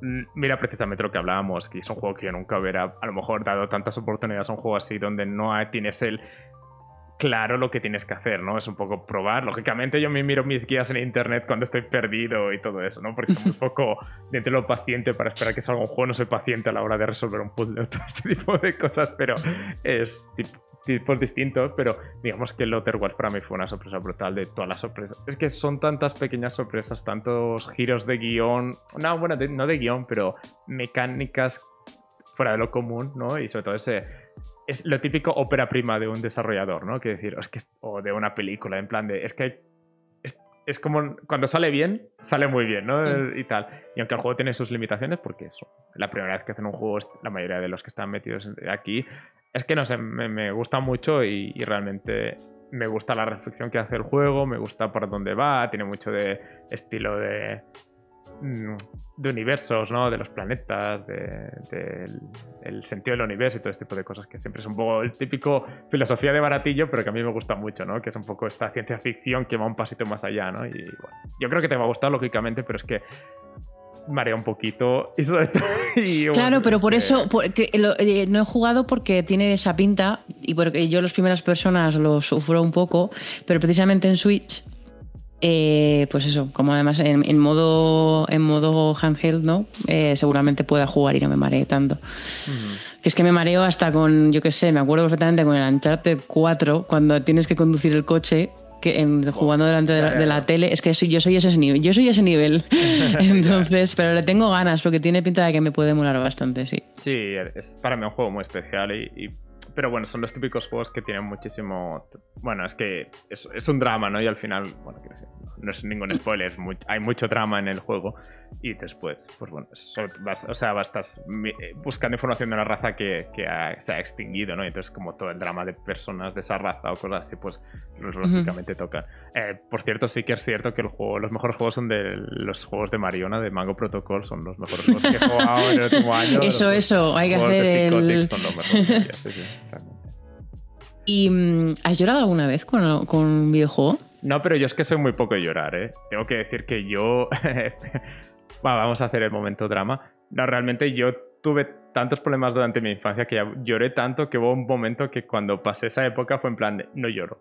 Y yo pasé como siete años de mi vida sin llorar, en plan de esto me hace hombre. No llorar, ¿sabes? Lo típico mm. de macho alfa y todo este tipo de cosas el bueno eh, pues no me das a mí ese, esa, o sea, no digo que, no, como que no me, no me lo imaginaba que, que, tuvieras esa ya ya. Esa cosa. y entonces fue un punto de realmente fue con con mi ex pero no en plan por culpa de mi ex ¿eh? no fue, fue bueno abrirse y tal porque a lo mejor no había tenido ese punto de abrirse con otra gente lo había como apartado un poquito de mi vida y, lógicamente el tema de llorar para mí es un poquito, es un paso más, ¿no? A lo mejor no soy tan fácil de, hacer llorar. Tengo que decir que el fin, es que claro, es que ahora me vas a matar. No, no digas. No, no, porque la, ¿cómo se llama la serie esta que cuando se mueren, lo que hay más allá, cuando se mueren? Que está la... Ah, de Leftovers. No, no, no. Eso. La, no, que está la protagonista rubia que te gusta tanto que hizo esta serie que era fotógrafa. Esta serie que era fotógrafa se moría. No, no, no, no, no, no, no, La protagonista es la actriz que hace esta serie que te gusta tanto, que es una. Ah, Verónica Mars. Ah, The Good Place. Correcto. El final de Good Place me, me, me tocó, ah. me tocó y, sé que no realmente nada brutal, pero me gustó mucho como las reflexiones. Vale, vale. Clau lo está comentando por aquí de Good Place es realmente. Good Place, el, el, final me tocó mucho porque creo que las reflexiones de Good Place son muy reales. Hay un tema que a mí me, me toca mucho este sentido de no podemos ser buenas personas en el mundo donde vivimos. O sea, no podemos ser tan buenas personas como esa persona que vive en un pueblo. El mundo, no. Sí, que el capitalismo no está hecho para ser buenas personas. Y, y, ese tipo de reflexiones y tal me, me, llegaron mucho y cuando se acabó fue en plan de, ¡ay, el corazoncito! Y el final de Hamilton. El final de Hamilton también me tocó muchísimo ese momento de el final, final, final de lo que ha hecho la mujer cuando tal, el momento. O sea, más con. veo que más con las series que con los videojuegos. Para, que, te emocionen las cosas. Es que no, no había muchos videojuegos donde sean tan tristes. A lo mejor Walking Dead estaba ahí con las lágrimas. The Last of Us, perdón. Hola. Pero es que The Last of Us no ha empatizado tanto con los protagonistas. A lo mejor es cosa más personal, pero. Ya. Ya. Em, no sé. claro, eh, claro, a mí o sea, me sorprende esto porque mm, yo soy parecida en el sentido de, no es que yo tengo, no es que yo no llore porque o sea, quiero decir, no lloro porque la verdad es que no soy en la vida real no soy una persona particularmente llorona, pero pero en las en la ficción es como que de repente, como que con la, con, si me veo reflejada y me emociona lo que sea, es que es, es, que es eh, la deshidratación. y, claro, yo tiendo a pensar que, que, que, si no llegas a la vida real, porque bueno, pues tienes a lo mejor puesto ese muro o lo que sea, que, pues eso, que haya momentos que la ficción que es como que por ahí te sueltes, ¿no? no ya veo que a ti esto es algo que no, que no te pasas salvo momentos contados. Sí, sí, no sé, a veces me pega, realmente, a veces me pega en un capítulo de una serie que no no sé, es decir, por decir Friends, ¿no? Que a lo mejor en algún momento que me pega, ¿sabes? Porque en sentido de realmente son potentes emocionalmente, es en plan que te pega, pero realmente el mm. tema que se caiga la lágrima, uff, muy poco, muy mm. poco, realmente, con cosas de ficción, pero yo creo que, que, es un poco porque tampoco nos, no consigo empatizar empatizar tanto en una serie. Me cuesta mucho empatizar en una serie porque es muy fácil que la serie sea para mí poco real. A mí las películas que más me gustan son las que hablan como la gente en la calle y al final son las que me llegan un poquito más. Es decir, mm. las. Eh, por ejemplo, es una tontería, eh, pero La llamada, por ejemplo, que es una película que tampoco es brutal, pero como hablan, como me toca más, como me creo más los diálogos, me llega un poquito más que a lo mejor, no sé. Mm cosas así, pero bueno, es, son ya personales, no, no, no, soy muy normal en este tipo de cosas. No, bueno, oye, cada uno con lo suyo. Me hace gracia porque dice, dice Dice que no. que, no, espera, no, ha sido Mariona. Ha sido Mariona, de hecho, que lloraba con el Journey, que es un abrigo en un perchero. y me ha hecho mucha gracia lo del abrigo en un perchero. Yo también lloré con el Journey. Yo casi lloro más con las cosas que emocionan por emociones más felices o de nostalgia o de melancolía que, de por, que por tristeza, que porque yo que sé, un personaje muera o algo así. De hecho, eh, pero, así que te entiendo, Mariona. Yo también lloro con Journey. A mí de Journey, no que llore, pero la canción de Apocalipsis, Apoca, no sé cómo se llama exactamente exactamente la canción cuando estás subiendo a la cima volando. Esa canción toca. Y por ejemplo, me pasó también con las canciones de Thomas Wasalón, me tocaron. No sé, es como que tienen algo más que, que me tocaron realmente, no sé, pero la música. Y lógicamente. Hablando de música, por cierto, que me he saltado ese tema. Em, supongo que eso, si, si, además sabiendo todo el tiempo que llevamos sin ir a conciertos ni nada, eh, si mañana pudiera ser un concierto, ¿de quién sería? Ay, es que es complicado porque realmente... no, no, aquí te mojas. a ver, realmente tengo entradas para Leoniden, que es un grupo alemán que a mí me encanta y que, es que vas ahí a saltar y todo el tema. Y eso me gustaría muchísimo pronto. Pero es que realmente llevo unos cuantos...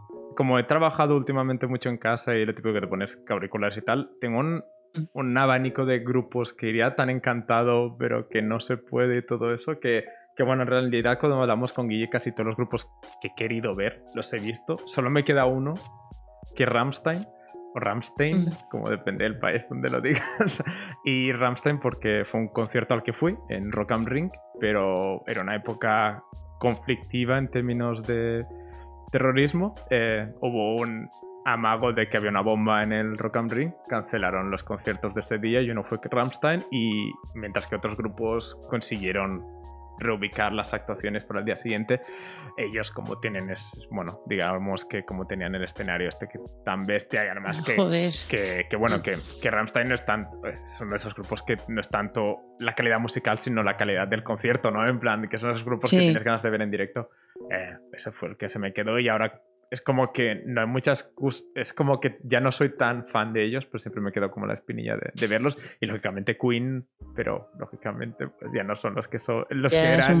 claro, ya es un poco complicado. sí, sí, sí. Pero bueno, eso son que, O sea, que entonces con la, con la música sí te emocionas más. Bueno, podría ser, sí, puede ser. No sé, es como ¿Qué, que... ¿qué, tipo de persona eres en los conciertos? Porque tenemos, por ejemplo, Guille, si no recuerdo mal. Primera eh, fila. Se, que me, acuerdo porque, porque pensé, es de los míos. yo, tengo mi amigo en los conciertos como, es que tú te vas para adelante, te emocionas, y yo ya me olvido de Adri, porque tú qué clase de...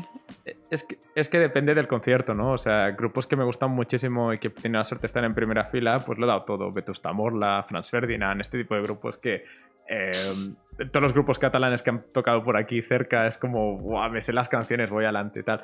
Pero también es como que me adapto un poco porque también estoy en conciertos donde no ha sido posible o a lo mejor no soy tan fan del grupo, es como te tienes que dar más atrás. Es como que es como que más cerca en función de lo que más conozco. Pero bueno, tú lo vives, no eres como de esas personas que las miras en los conciertos y que están quietas como un palo eh, en plan... Es que en Alemania lo vives sin querer, o sea, en comparación con el resto. o sea, tú, tú estás en un concierto y te... O sea, es que tienes que entender que aquí hay mucho dinero y no son tan abiertos, ¿no? Podríamos como generalizar un poquito así. Entonces, gente va a los conciertos como si fuera al cine, porque pagar 80 euros para ver Bruno Mars es como, pues vale, ¿sabes? Tengo 80 euros, no son nada.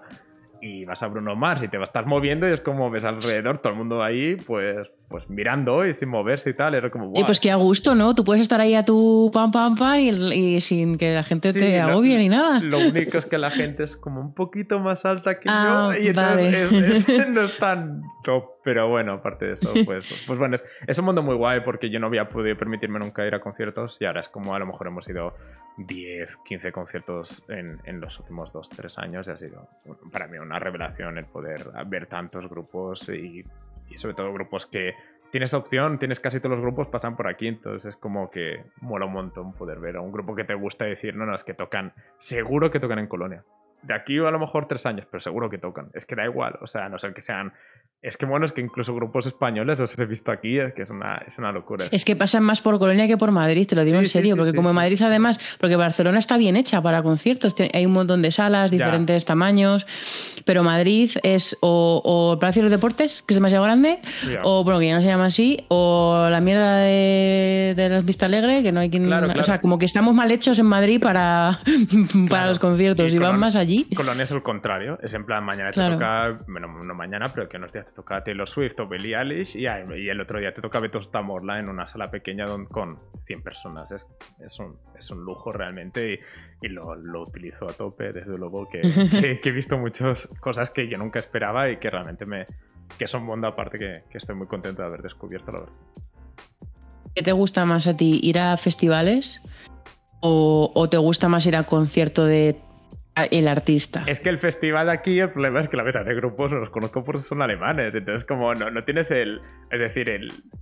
Yo qué sé, dime algún grupo. Vetusta Morla. bueno, como, como concepto. Como concepto. Es que yo no soy de dormir fuera de casa. Yo soy muy de dormir en mi casita, en mi cama y todo eso. Y entonces, pues todo el tema de dormir en una tienda de campaña y todo el tema. A lo mejor un, festival estilo Mad Cool, ¿no? Que es como tú vas al concierto y vuelves a tu casa y tal.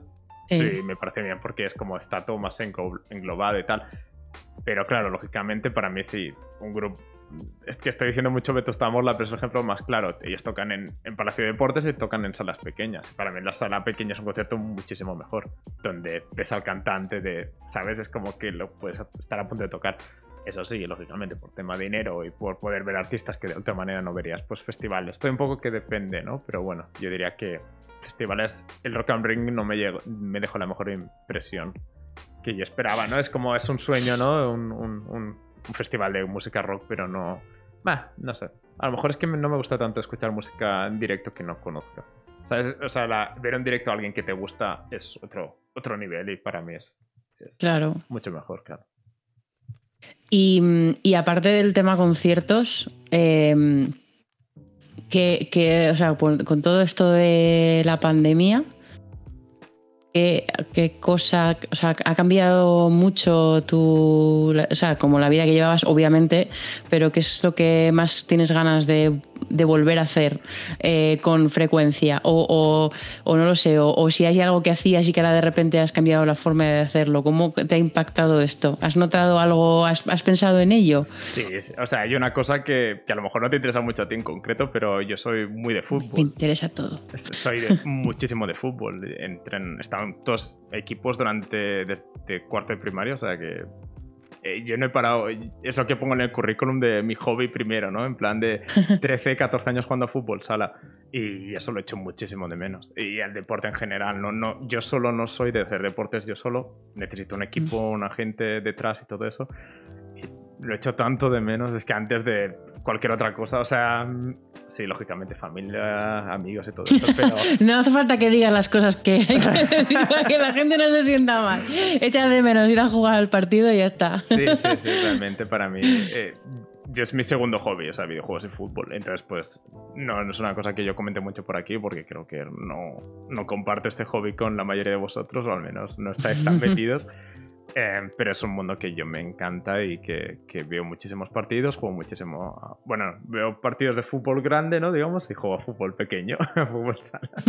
y esa es una parte de mi vida que he hecho mucho menos, pero es que realmente ahora mismo es muy inseguro y, me sabe mal, pero hay que, hay que esperar aún más. Pero bueno, otras cosas. ¿De qué juegas? ¿Cuál es tu puesto? No, es que juego de todo, o sea, yo es que soy. Ah, yo, yo tuve cuando era pequeño y estaba grandote, digamos que era un defensa el mejor de, la liga casi, pero lógicamente luego la gente creció.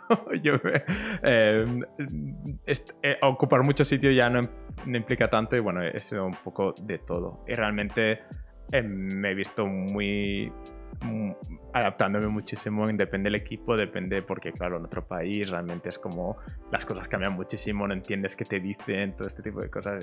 bueno, el fútbol ha sido siempre como una cosa que siempre he tenido ahí, que siempre me, me ha aportado muchísimo, que como soy muchísima cosa, por ejemplo, que hagamos estos programas que pueda contar con tanta gente que maneja la gente y tal, es totalmente del fútbol, lo que pasa que son parte de mi vida que no uno con la otra, ¿no? Es como un poco que yo estoy en medio, pero realmente como son, son cosas muy, muy aparte y, nada, pues son dos mundos que, están ahí, que, me gustan mucho y eso es lo que he hecho más de menos que antes que salir de fiesta, conciertos y todo eso. Lo que pasa es que, bueno, también es cierto que era un, es una cosa que para mí ha ocupado muchísimas horas y siempre lo digo, yo si no he estado tan creativo muchos años porque estaba más metido en fútbol, por ejemplo.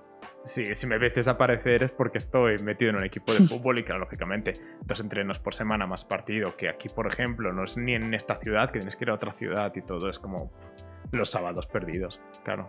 O sea que aquí, o sea, bueno, aquí crecí donde estás, cuando te has metido en, eh, participabais en competiciones y todo eso, o sea, en, nivel oficial, no en plan partidillo ah, de colegas. sí, sí, sí, no, o sea, yo, echo de menos los partidillos de, con mis amigos, ¿no? Pero ah, realmente yo entraré a un equipo cuando pueda, o sea, es mi objetivo, era mi objetivo, pero lógicamente no, no ha podido ser hasta ahora. Eh, pero bueno, ahí podemos entrar, de, he estado en, equipos de todas las nacionalidades, pero realmente es un, en un sitio donde he encontrado mucha gente española porque es un hobby que no se lleva mucho en Alemania.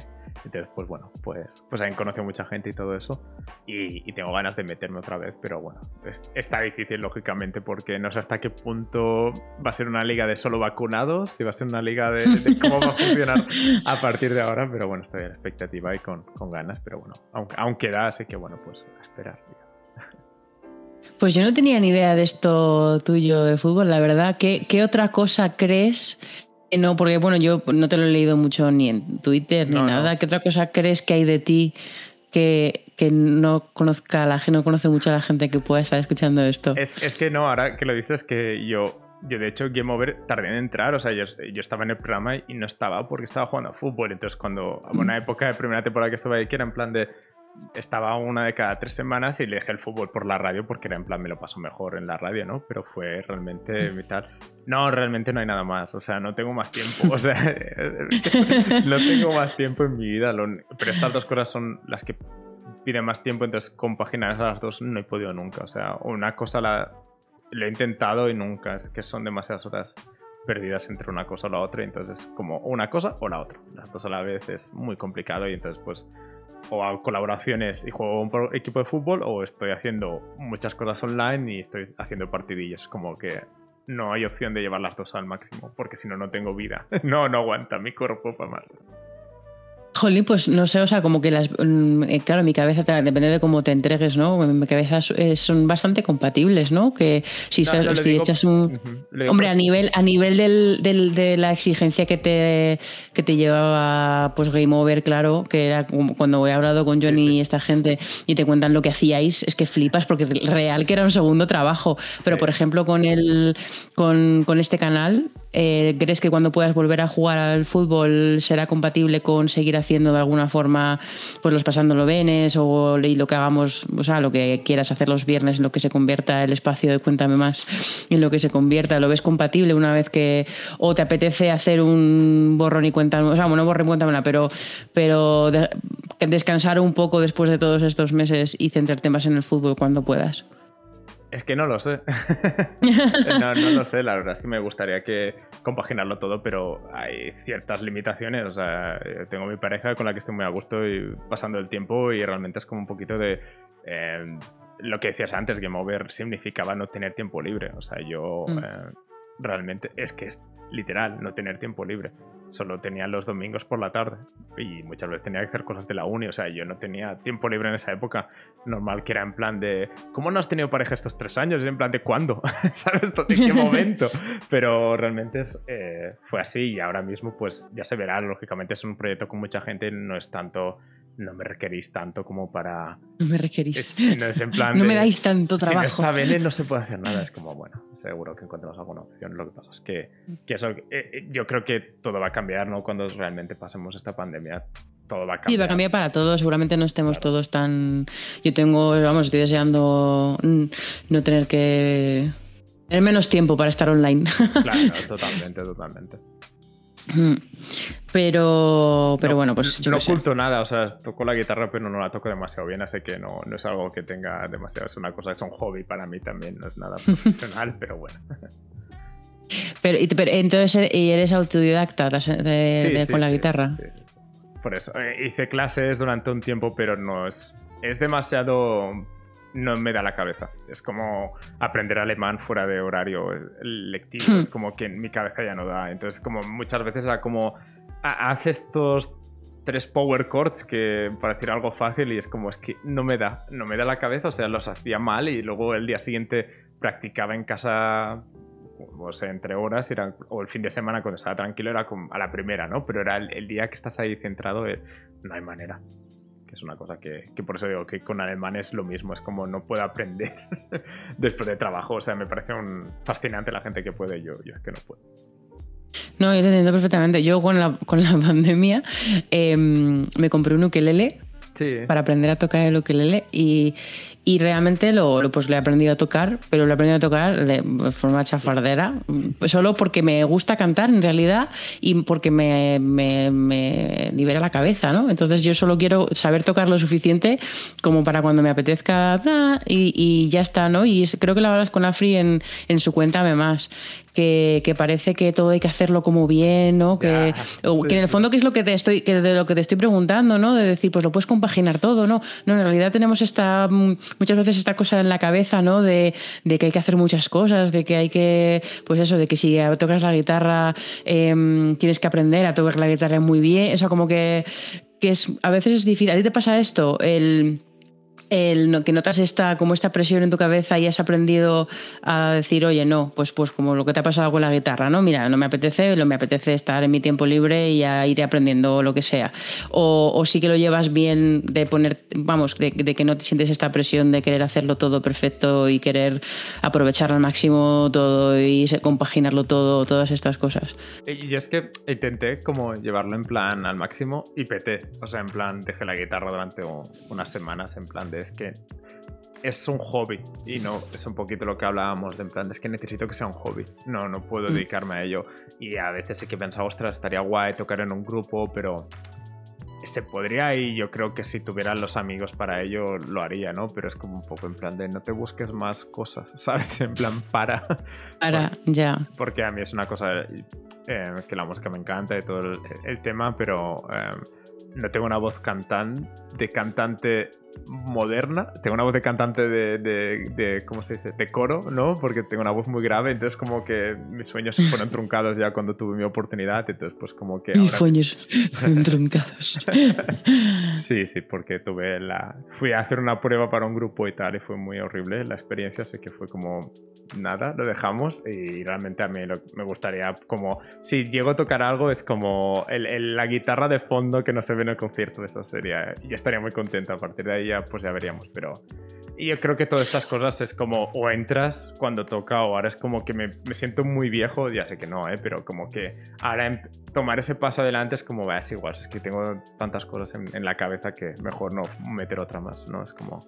Claro, ¿no? Y a lo mejor en el futuro, yo qué sé, imagínate, conoces en algún concierto, en algún sitio, conoces a, a otro chaval o chavala o lo que sea, de que toque, yo qué sé, el bajo y os runáis de vez en cuando a O sea, no lo sé, como que... Porque, por cierto, aquí hay peticiones, hay peticiones de que toques en directo, yo no digo más. no, no, realmente ni tengo la guitarra en la sala, ni tengo la... No tengo nada preparado, o sea, es, de hecho... Esto no lo hemos pensado. No, no lo he pensado, de hecho, siempre lo he pensado por, por el tema de las suscripciones, es decir, ofrece algo extra, ¿no? Ya que la gente se suscribe. Y digo, ostras, pues montarlo de la guitarra y tal, y es como, eh, da igual, sí. Justamente el día que se suscriban no, no la tendré preparada, da igual. De, Pero... bueno, hazte un pregrabado o algo así. sí, en plan de repente cambio todo, ¿no? Cambio la camiseta, el gorro. Oh, gracias por la suscripción. Y sonido de robótico, ¿no? Eh, para Moart. Pero bueno, eh, no, no, eh, realmente yo, yo, mi sueño es tener una habitación en un futuro, en mi casa del de, American Dream, ¿no? Tener un, una habitación con los instrumentos, ¿no? Y ahí tocar. Guay, sí. Sí, pero, pero bueno. Eh, ya se ve. Quiero tener mi cine en casa, ahí con tu pantallaca, unas, unas butacazgas. Y detrás la, la batería y lo, el la, Sí, sí, todas las cosas ahí. Eh, oye, y una pregunta, ahora que dices esto de lo de suscribirse y, y, y montar el coso, la reacción especial a las suscripciones, ¿qué tipo de contenido te gusta ver a ti en Twitch? Si es que ves Twitch. ¿Qué ves en Twitch normalmente? Veo mucho, veo mucho. Principalmente tengo que ver a todos mis amigos, que si no se me enfadan. Pero aparte de eso, eh, el que comentaba antes de Northern Lion me, me, me, gusta porque es un chaval que, que juega a cosas. O sea, es, un tío genial porque juega al Binding of Isaac, pero habla de lo que le pasó ayer yendo al supermercado. Es, es, genial ese chaval y, bueno, el chaval es una persona con hijos eh, y tal, pero que es una persona de estas que que te hace un, un, podcast casi mientras está jugando. Y bueno, pues si pillas un juego que te gusta mientras está jugando y todo, él, es como un nivel superior. Y eso eh, creo que lo que me lo he pasado más bien este año casi de, de ver de youtuber ha sido él jugando a llevar una tienda. Y, bueno, para mí es, es, una tienda en un videojuego. Y, y bueno, para mí es de lo que es eso de que cuando es, casi el único contenido en Twitch que estaba en plan, oh, en, una hora empieza, ¿no? Voy a ponerme a verlo y todo eso. Y, realmente me gustan mucho los, los que son muy buenos. O sea, a mí ver Ibai, Play y, bueno, no sé, muchos más así grandes. Ahora Pero más, más, más de, de que me digas quién es el tipo, o sea, te gusta ver eh, temas de, o sea, gameplays, por ejemplo, ¿no? Sí, sí, sí, sí, Yo, es que realmente cuando, cuando miro por Twitch es más porque no sé qué hacer, ¿no? Es porque ya, porque normalmente es como los contenidos que quiero ver de Twitch acaban en YouTube, ¿no? Y entonces si quiero ver que no es el caso, pero la pelea del otro día que todo el mundo habla de ellos, como no la voy a ver en Twitch, la veo en YouTube, luego editada, recortada y todo eso. Es que para mí el, mm. el Rodolfo Mascarpone no lo Mascarpone, veo. claro, YouTube, YouTube, yo también, eh, yo también. Eh, y ese es el contenido. Y entonces en Twitch es más como, Buah, pues, ¿quién, ¿quién está? ¿Qué gente me gusta esta? Pues está jugando al Overwatch, pues me pongo a verlo. No es un poquito más mm. la tele. Para mí es la tele de toda la vida, en poner, no sé qué poner, miro los canales. El zapping y, lo que veas, ¿no? tal cual. ¿No te gusta ver eh, canales musicales? Que hay bastantes en Twitch y mola mogollón. ¿A ti que te gusta la música? No, no realmente. Cuando tengo ganas de música me pongo a ver en plan Metallica que suben casi todos los conciertos, ¿no? En plan de, pues, mm. son más de, eso. Pero realmente el tema... No, no he entrado mucho. Compositores no, porque que, pues eso, eh, pues ahora, se ha hecho más famoso Ortopilot, ¿no? Pero en ese en esa línea de gente que compone en directo y que puedes ver eso. Ah, bueno, hay el Mark, no sé cómo se llama el Mark este, ¿Cómo se llama? Mark Rabiot. Ah, es que no sé cómo se llama. Eh, Ay, no me suena ningún Mark. A ver, voy a abrir. Es que tengo miedo de que se me. Vale, vale, está, está todo bien. A ver, voy a, voy a intentar encontrarlo. Suscripciones. Mientras, no sé cómo... Te... Más Revillet, que es un chaval que es el típico que te pone los loops, el estilo Ed Sheeran, y pone, empieza a tocar el piano y tal, y es un chaval súper divertido, encima canta bien y, y, hace así composiciones bien y tal. Pero me agobia un poco porque cuando veo a esta gente es como, ah, yo podría también hacerlo, y es como, no, para, para, déjalo. Para, para.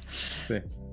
Pues, pues no lo sé, no sé si consideras que hay alguna pregunta o algún tema que te apetezca que hablemos en el ratillo que queda, que bueno, ya llevamos casi dos horas, pero... Sí, se acaba esto, sí, No sé, no, no, bueno, porque pues, pues no acabarlo así, en plan, no lo sé, porque pues si hay alguna cosa que... Hemos cubierto bastante, yo creo, aspectos de, la vida. No sé si hay alguna cosa que te apetece que, que te apetezca que hablemos. Pues que es muy difícil porque a, a veces... Yo es que soy muy de Quiero decir, yo soy una persona que reflexiona mucho sobre todo, en general, ¿eh? y, realmente todo el tema de solo pensar esta semana ha sido como, wow, y esta pregunta, y esta pregunta, y todo eso y tal. Pero me cuesta un poco porque me dejo llevar muchísimo. O sea, yo, yo realmente cuando estoy ahora aquí eh, respondiendo no estoy muy consciente de lo que estoy respondiendo. A lo mejor dentro de media hora ya no me acuerdo mucho de lo que he respondido a ciertas preguntas. Y, y realmente no sé. Es que muchas cosas de reflexiones y tal que había hecho durante las semanas creo que más o menos salido. Y, y no tengo ninguna moraleja final de decir, no sé, es como que, que yo me he dejado llevar mucho, pero también tengo que decir que cuando sobre todo hablamos del tema de Alemania y carreras y todo el tema, que yo eh, siempre pienso lo mismo, que es en plan de...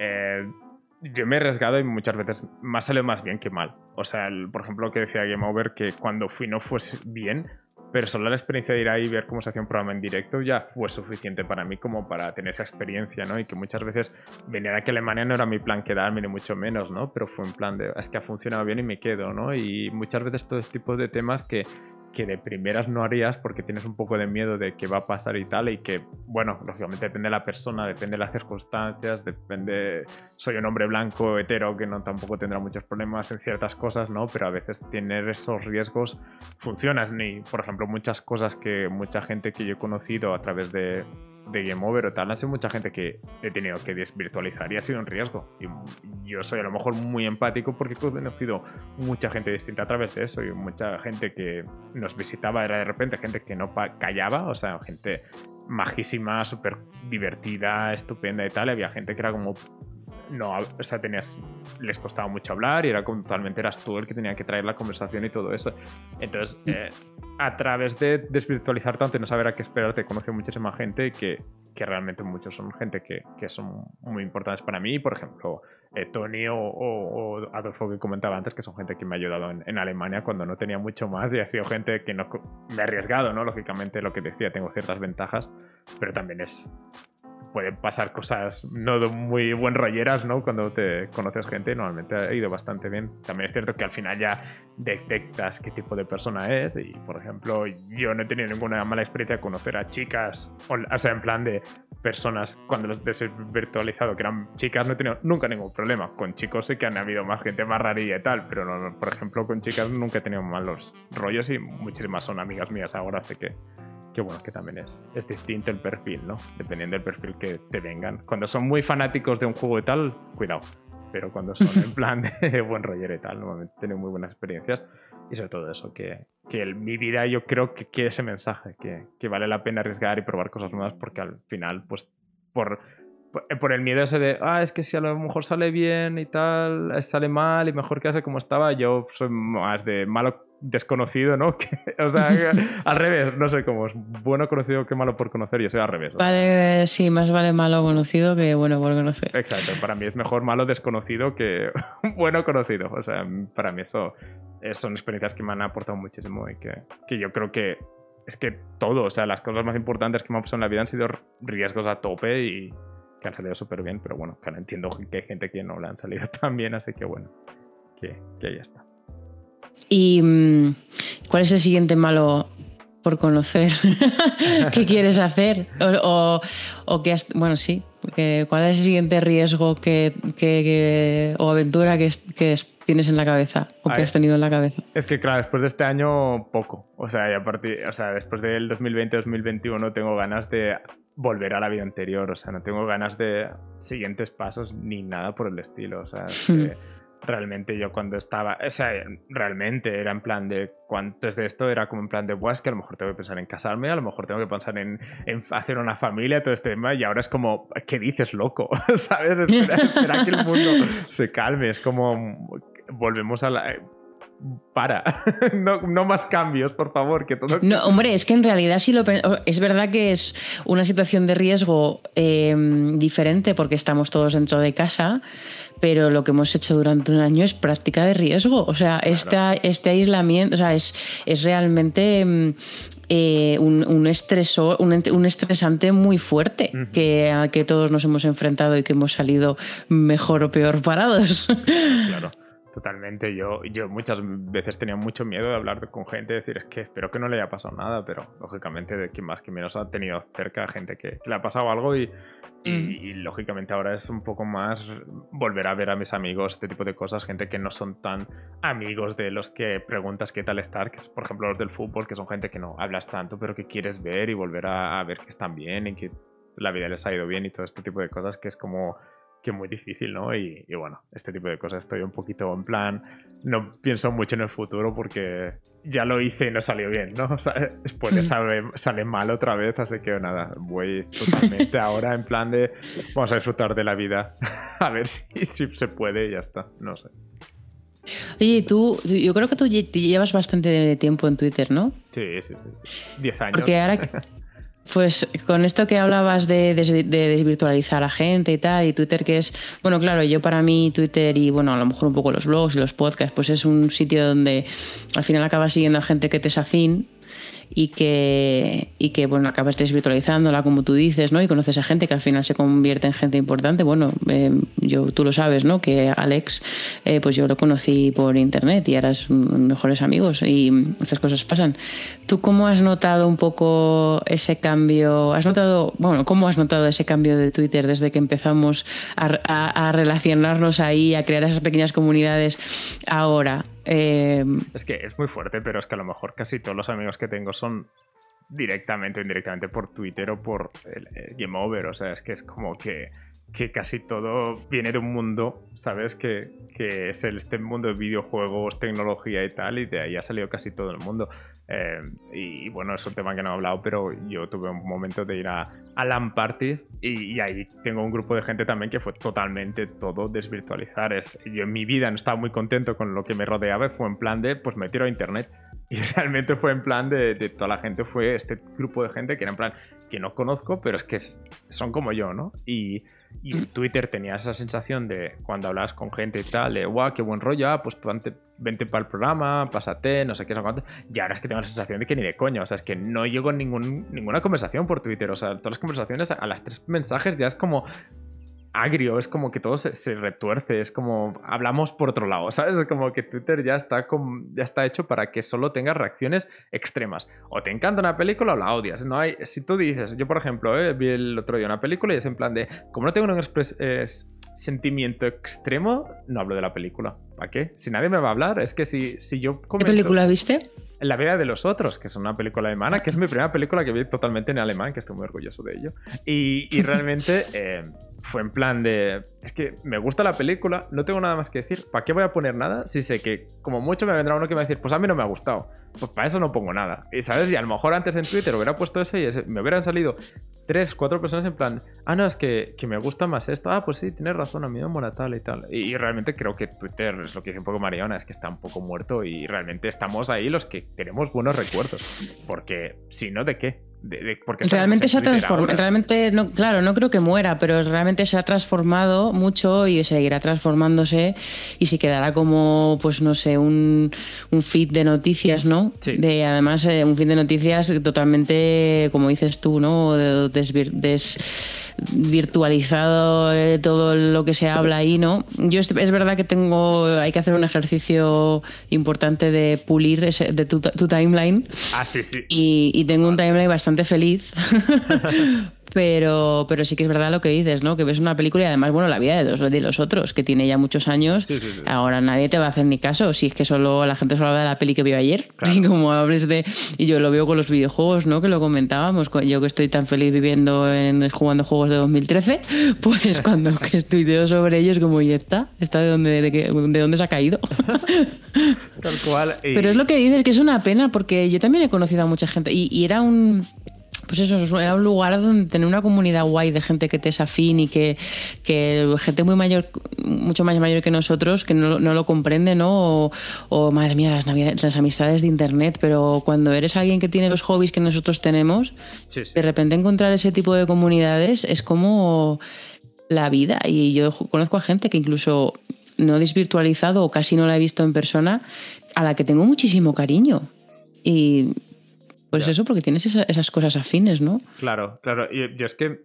Em, un tema que quería comentar que, que, siempre digo. Yo sí fui el. Hice el, lo de game over y moverme y arriesgarme y tal, era porque realmente cerca mío no había nadie que me cayese realmente decir, Buah, es que es una relación que quiero mantener. Y yo, tal como acabé el bachillerato, fue en plan, no me hablo con nadie de antes, o sea, a lo mejor algún contacto de gente que fueron muy amigos y en plan de a veces preguntas y tal, pero realmente yo esa etapa la cerré en plan de, tal, y por eso me arriesgué a hacer estas cosas, porque realmente era como, alrededor mío no había esa amistad que yo buscaba y las he encontrado bueno, pues casi que en otras ah. ciudades muchas veces, en otros países y cosas así, porque realmente eh, cerca mío no, pues no lo tenía. Y, y todo lo que es Twitter es una representación de ese momento. Ahora, pues, por, ahora a lo mejor está en otros sitios, ahora está en Discord, a lo mejor, a lo mejor está en Twitch, no sé, es que ya TikTok, es que claro, ya es, otra generación, lógicamente. Es otra, sí, sí. Claro, pero supongo que hay mucha gente que en el Discord de ya ha hecho amigos. Es que es así, o sea, es la nueva tecnología, es la nueva red social y, y ya está. Claro, no, es que sí, totalmente. Es yo, yo flipé cuando mi primo decía que ligaba por Instagram. Es como, bueno, claro. Yo, no sé cómo la gente liga por En serio, no sé cómo la gente liga por Instagram. algo que me pasa. Es una conversación al final, pero bueno, sí, que realmente. No, yo, he visto cosas en Instagram de, esto, mi primo y tal, que es en plan de, bueno, es que te puedo denunciar a la policía ahora mismo por lo que has publicado en tus stories, pero claro, lógicamente es Instagram, no sé, es como que yo soy una persona de otra edad. pero es que además, bueno, yo creo que tenemos el ejemplo, o sea, de, de, de cómo las redes son positivas en este sentido. Tenemos el ejemplo contigo. Quiero decir que tú, lo que acabas de decir, ¿no? De lo del bachillerato total y de repente conoces a gente como los del Game Over. Que, ya no solo que es un grupo que comparte tus aficiones y tal, sino que te empujan a hacer cosas nuevas y aprender y, y te enseñan. Y o sea, como que, que pues gente que tiene tus mismas aficiones y que además te no lo sé, te ayuda a crecer como persona y también te, te, te, demotiva, que a mí es algo que, me parece esencial en las relaciones, ¿no? Que, que, tus amigos te les admires y que te enseñen cosas y que te aporten cosas y, si no en tu entorno, o sea, quiero decir que de repente tener la, herramienta de Internet que te acerca tanto a eso, ¿no? Sí, eh, me parece muy guay. Es que de hecho es el problema que tenía yo, yo no podía parar de crear contenido de alguna manera porque de las pocas personas que sigo yo en Twitter, que sigo muy poca gente por lo que decíamos antes, porque no quiero seguir gente que me tiene malas ondas. Gente de mal rollo. O gente, mm. no sé, es que cada uno usa las redes como le quiera, pero bueno, yo soy muy especialista en todo eso, pero quiero seguir a mis amigos y, las cosas que me interesan, ¿no? Y, y, y eso, y cuando sigo mucha gente muy creativa y era como, pues yo también quiero, ¿no? De alguna manera es porque me animaban a hacer cosas, porque era, si tú lo que decía, si tuviera otros amigos, pues no me hubiera animado a Twitch, pero como tengo amigos que se han metido a ello, pues es como, wow, pues, oh, pues tengo ganas, ¿no? claro. sí, sí, es que no sé, yo, bueno, yo durante la pandemia que empecé a ver el canal este de Rafa, en el que, pues, pues joder, de repente conocí esa comunidad de gente eh, y me metí en el Discord y he hecho un par de jueguitos en nicho y ayuda, con ayuda de, esta, de esta comunidad, ¿no? Y porque lo, veis, lo ves y dices, jo, pues quiero probar yo y, y yo, o sea, eh, y lo valoro muchísimo, ¿no? El que tengas, conocer a gente que te, que te empuje a hacer cosas nuevas. Claro, claro, totalmente, totalmente. Eh, el tema es que lógicamente yo Twitch no puedo dedicarme tanto como me gustaría porque tengo trabajo, ¿no? Pero, pero lógicamente... Sí, claro, todos, ¿no? Pero... que, que eso es, Eh, que al final es un poco lo que yo creo que muchas veces pasa de, de, estas comunidades que al final es como solo como habla la persona en el Twitch, ¿no? Por ejemplo, es eh, solo como habla Jen Erra, Jen, bueno, Jen, es como que te da buen rollo y es como, what, te quieres quedar ahí y tal, y luego entras a estos típicos YouTube, bueno, no, streamers que son de agresivos. De pegar gritos ahí, sí, sí, sí, sí. me provoca un rechazo que me muere, te, te mueres. Exacto, exacto. Pues nada, oye, yo creo que nos ha quedado una charla bastante maja. No sé si hay alguna cosa más que quieras que hablemos. Eh, sí, hay una pregunta que, que ahora he recordado que era si me dedicaría a esto. ¿Ah, y la respuesta es básicamente ni de coña, porque ya me. ¿A Twitch. A todo, todo este tipo de cosas, de, números y de cosas. No, o sea, ni de coña. Es que ojalá me pagaran, o sea, si a mí me pagas el sueldo al final de mes, sí, lo que tú quieras. Pero es que a mí estar mirando los números, vivir de eso y tal, es que tengo muy cerca a Tony que vive así y no. O sea, eh, si algo he aprendido de la vida es que todo lo que es no cobrar a final de mes un sueldo básico me agobia un montón y no, ni de coña. Y... Hay que conocerse a uno mismo, eso es muy importante. yo ya miro mucho los números de nuestro canal de YouTube, que somos 51 suscriptores, que no somos nadie, y imagínate si tuviera que vivir de ello. Es que no, no, para, para. Conclusión, no seas como Tony. Sí, sí, sí. No, o sea, Tony es muy buen tío y todo lo que quieras, pero su trabajo no lo quiero yo. O sea, es muy bueno él como lo hace y todo eso, pero yo ni no lo aguantaría. Y ahora que hablas de Tony, vamos a acabar la, la entrevista con propiedad. Sí. que, por cierto, esta gorra, que es la única que yo tengo porque no me gusta llevar gorras, es de cuando las gorras se llevaban con la visera ah, así. Ya, ya, yo no. Claro, ahora se llevan la, con la visera recta. que he perdido la gorra. Pero, pero. Bueno, aquí. Aquí, aquí.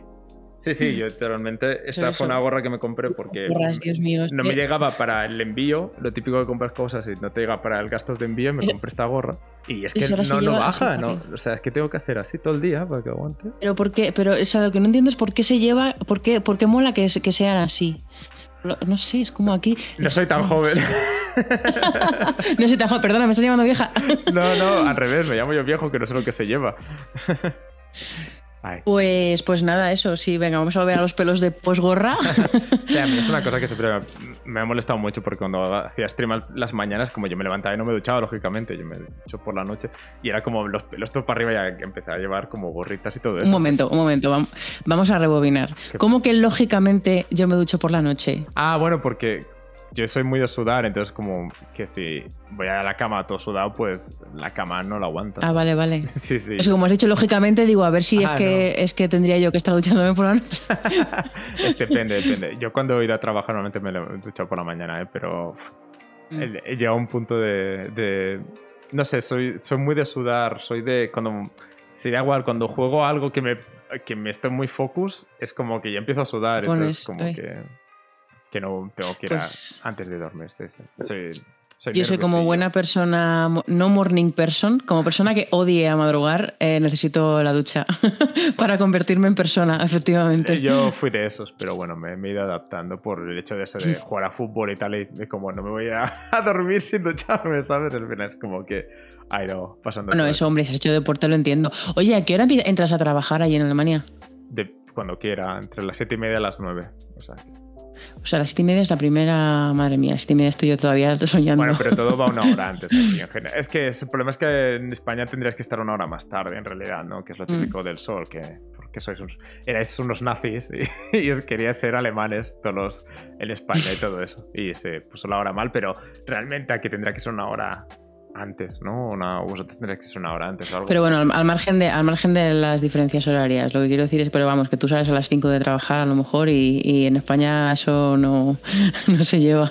No, no, yo, yo hago... A ver, yo ahora como estoy de prueba en mi trabajo, pues eh, hago, tengo que hacer 8 horas y punto, ¿no? Bueno, más media hora de, de comer y tal.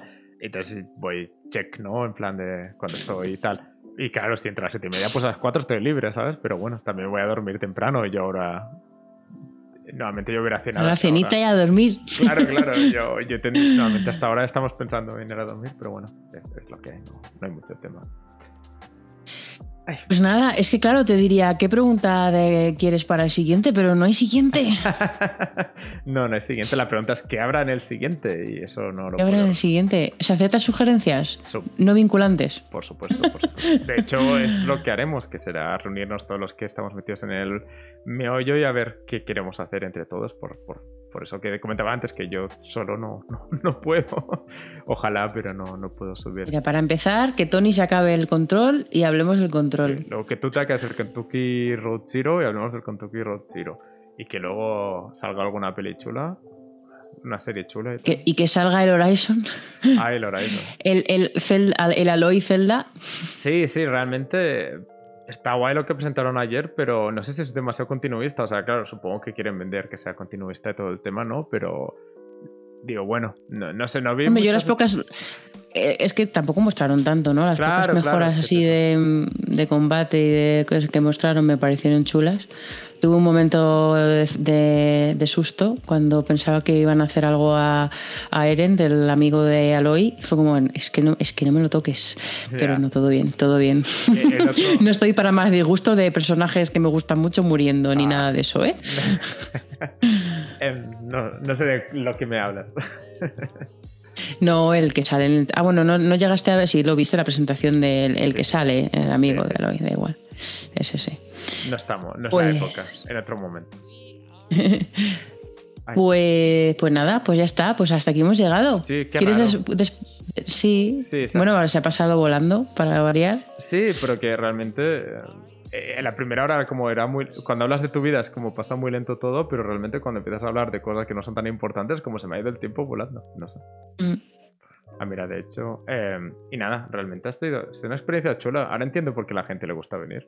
O sea, mola que te pregunten cosas. pues o sea, a mí, yo, yo creo que sí, yo creo que soy muy mala entrevistadora. Em, y admiro mucho a la gente que es, que es porque para ser, o sea, porque pues eso, estar escuchando, estar pues buscando la forma de rascar y de, o sea, me parece súper admirable y yo, es que tengo mucho aprecio a todos y la verdad es que no creo que lo hayas hecho. O sea, creo que lo has hecho. No, no, no. O sea, quiero decir que yo creo que hemos estado a gusto y eso, pero, pero que, que, es la primera vez que lo hago y lo estaba, cuando estaba haciendo lo estaba pensando. Y digo, joder, qué, qué admiración por la gente que, pues eso, que encuentra ahí la, la puntilla para. Es que ha habido momentos que podía haber, pero no, que, o sea, tampoco quieres que se vuelva demasiado personal o que nos, nos pongamos un poco intensas. Sí, exacto, exacto. Tal, cual. Y, también lo que pasa es que al ser online hay muchos momentos que no sabes si cortar, si al cortar vas a molestar mucho.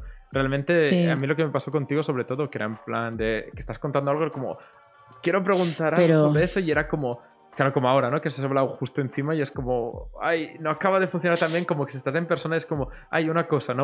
claro, que te ves, más el lenguaje corporal y es más natural el poder tener, sí, sí, sí. Sí. Pero, bueno, yo, bueno, yo, me lo he pasado muy bien y me alegro mucho que lo hayas hecho también porque a mí me ha gustado mucho. Y... a mí me ha gustado de conocerte porque, pues eso, porque al final llevábamos mucho tiempo. Bueno, es a ti y a todos los demás Cuéntame Más, ¿eh? Que, claro, como yo entré tarde y a ti te conozco un poco como medio de refilón y tal, pues conocerte más. No he conocido un montón de cosas que me has contado hoy, así que para mí ha sido en el fondo como si nos hubiéramos tomado unas cañas y te hubiera hecho todas estas preguntas para conocerte, ¿no? O sea.